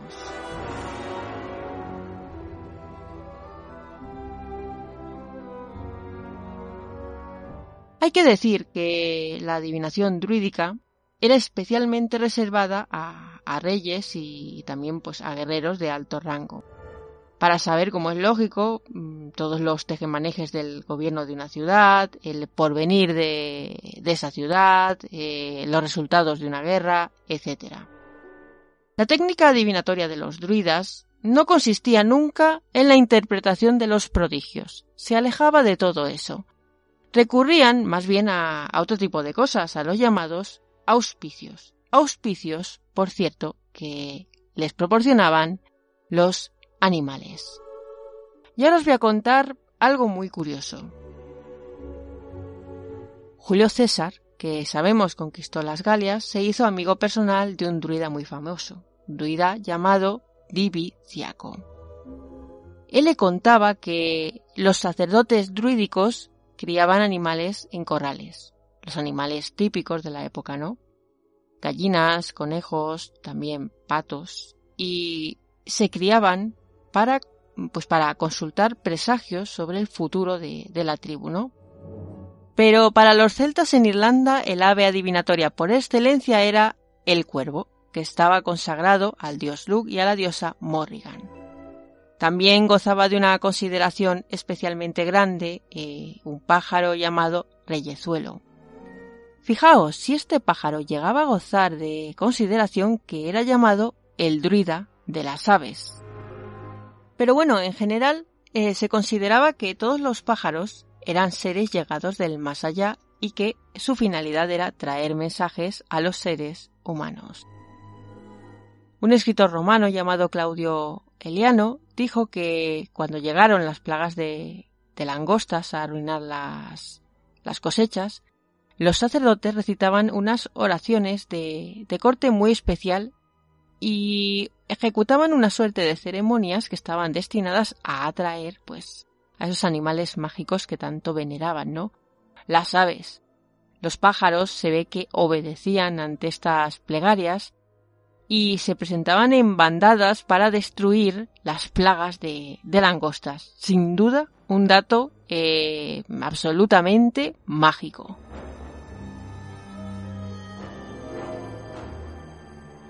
Pero vamos a hablar de algo que realmente era muy importante en la adivinación druídica.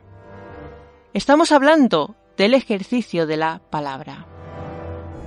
Cualquier frase no importaba la que sea, pronunciada por un druida, cualquier frase con relación al futuro, se entiende, tenía un valor incalculable, valor adivinatorio estamos hablando. No importaba qué frase fuera, podía ser una amenaza, un día que estuviera de mal humor, podía ser un juramento, pero todas tenían un valor. Hay una leyenda acerca de esto llamada la leyenda de Ku Chulain. Chulain era un héroe irlandés. Se dice que cuando era, cuando era jovencito se llamaba Setanta, significa esto, eh, el pequeño. Bueno, el caso es que se cuenta, cuenta la leyenda, perdón, que mató al perro guardián del herrero Kulan. Entonces, eh, es por eso que el druida Cabal le dio este nombre, ¿no? Eh, Chulain, el perro de Kulan. El sacerdote profetizó al muchacho que su última hazaña sería la misma que la primera y, además, prohibió al joven comer carne de perro para alejar esta amenaza. Pero un día, este famoso héroe mitológico se encontró con tres brujas. Estas tres mujeres le engañaron y le dieron a comer carne de perro. De inmediato no se hicieron esperar, las fuerzas le abandonaron por completo. Fue entonces para espabilarse a bañarse a un lago, y allí en el lago se topó con un perro y acabó matándolo.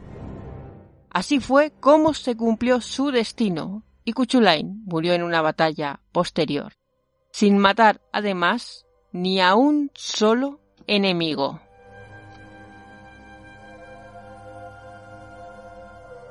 En esta época eran muchas las cosas que tenían un valor adivinatorio. Por ejemplo, las llamadas sátiras de los poetas.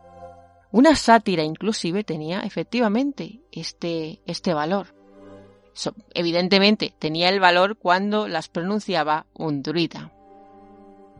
Se cuenta que en la batalla de Mac Tuires, Bres el Hermoso, el rey de una tribu llamada Tuate de Dana, trató a un druida sin consideración ninguna, es más, ni siquiera le invitó a su mesa. Además, le dio un aposento bastante repugnante. El druida, obviamente, quedó indignado. Entonces, eh, en lugar de pronunciar el panegírico obligado del huésped al anfitrión, pronunció una sátira contra el rey. Fue además la llamada primera sátira de Irlanda, y decía así. No hay carne en la mesa, no hay leche de las vacas, no hay refugio para el hombre que llega por la noche, no hay dinero para los poetas, que la alegría de Bres sea la que él da a los demás.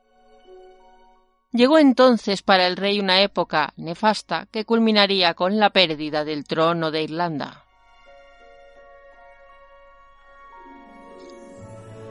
Pero el fin de los druidas, a pesar de ser seres tan respetados, no tardaría en llegar.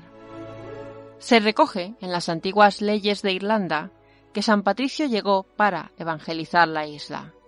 Este hombre abominaba los sacrificios de animales, Además, los consideraba idolatría. Fue en el siglo V cuando los abolió. No obstante, permitió que los druidas siguieran enseñando otras disciplinas completamente diferentes. El final de la cultura de los druidas sobrevino debido a las invasiones de diferentes pueblos nórdicos, pero, sobre todo, su final devino de la dominación inglesa, que, como ya sabemos, erradicó de Irlanda la antigua religiosidad celta. Si hay un dato que es fascinante en cuanto a esta maravillosa cultura, es la consideración que se tenía a la mujer en la sociedad celta. Y esto se reflejaba sobre todo en el caso de las sacerdotisas que existían en el momento. Su papel en, el campo de las profecías era algo bastante destacable. De hecho, se destacó en los textos que describen la guerra de Roma contra las Galias y también en las famosas leyendas que recogieron los monjes irlandeses. Uno de estos textos muy conocido es El robo de las vacas de Culi. En él, la reina Meb se encuentra con Fedel, la profetisa de Connaught. Esta le revela que ha aprendido en la zona de Escocia la llamada ciencia de los Philid. La reina Med entonces le solicita que le diga el destino de su ejército. En aquel momento eh, estaban en plena batalla, y la profetisa le respondió Veo rojo. Pero la reina, como no, quería saber más, y la profetisa entonces respondió Kukluain, hijo de Sualdam, ahora lo veo en acción. Él destruirá huestes enteras y hará una gran masacre. En miles contarás tus muertos. Soy Fedel. No oculto nada. Y, milagrosamente, la profecía se cumplió.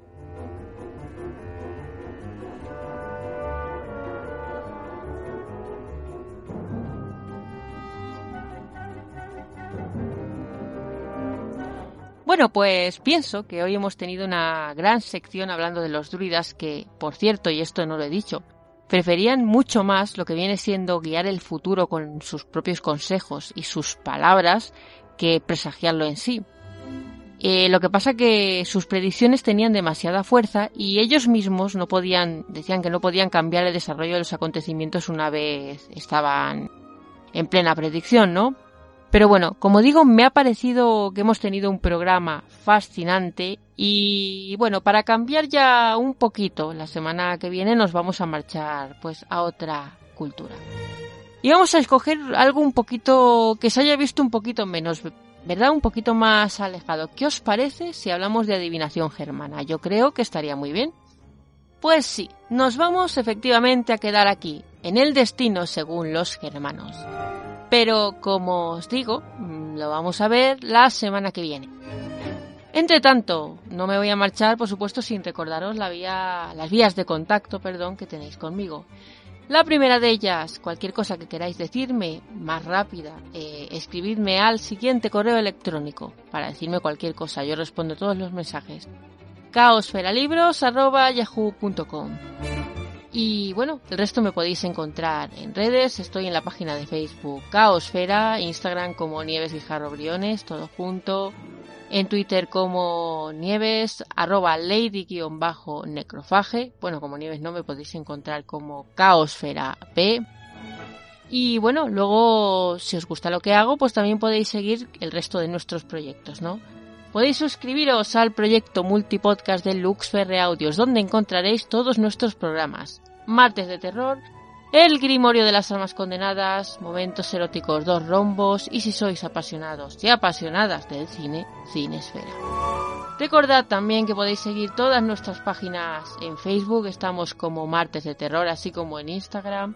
También como Radio Trovador en Facebook y en Instagram, allí podéis consultar nuestras parrillas semanales y por supuesto como Lux Audios en Facebook y en Instagram. Y claro, si queréis estar al tanto de, mi programa Cinesfera, nos podéis seguir también en Facebook y bueno, estáis al tanto de las últimas novedades. O podéis darle a la campanilla, suscribiros en la plataforma que queráis, en Evox, en Spreaker, en Spotify, un largo etcétera. Y ahora ya sí, ya he terminado por hoy. Eh, espero, como, como os digo, que esto haya sido de vuestro agrado. Espero que hayáis disfrutado tanto como yo repasando esta visión de la historia y nada, poco más que decir. Os envío un fortísimo abrazo y espero que estéis aquí puntuales dentro de siete días. ¡Chao!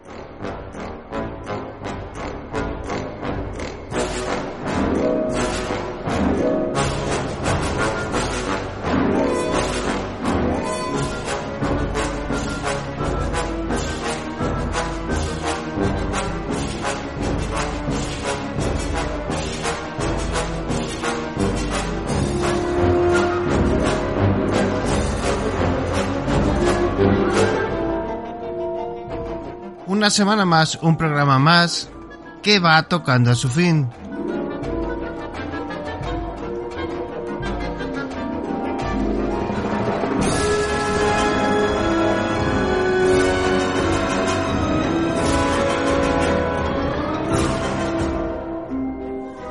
Muchísimas gracias Luis Merino, Antonio Ceniza, Andoni Garrido, Donato Fernández, Nieves Guijarro y, como no, Yolanda, que nos ha dado una masterclass de protección animal. Yolanda Morales, un fuerte abrazo, hablamos pronto. Gracias a todos, amigos, ya sabéis que sin vosotros no habría programa.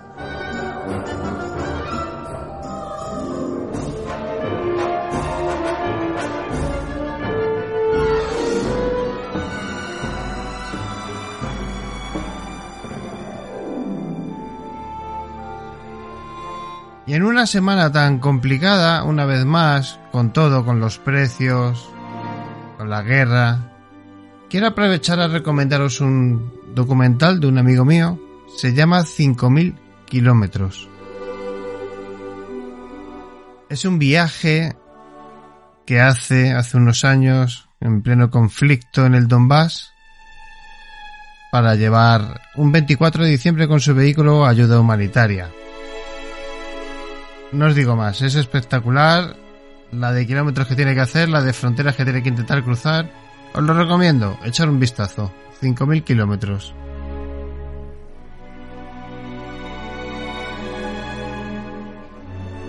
Y claro, recordar a todos aquellos que están aguantando, luchando, sobreviviendo y que no todo es lo que parece y a ver si de esto iba a decir a ver si sale algo bueno de todo esto. Evidentemente no va a ser así porque esto es una orquestación de los de siempre. Y si no mirar no como ya de nuevo se vuelve a invertir muchísimo en armamento.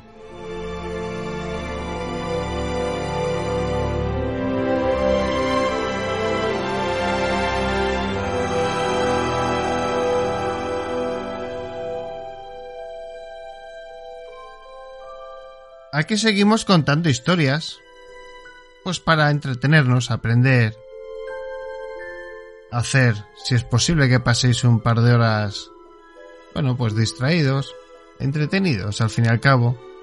Algunas secciones gustarán más que otras, seguramente, pero no cabe duda del esfuerzo que hacen nuestros compañeros porque esto quede lo mejor posible, contando pues historias, leyendas, de todo un poco.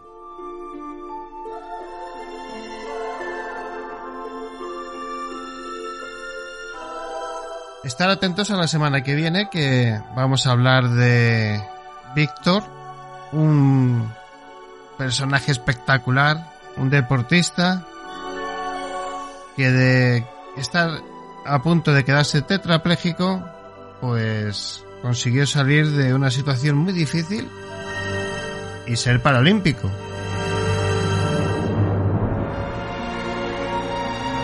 nos contará su historia de recuperación, de esfuerzo. Al final, una lección de vida, ¿no?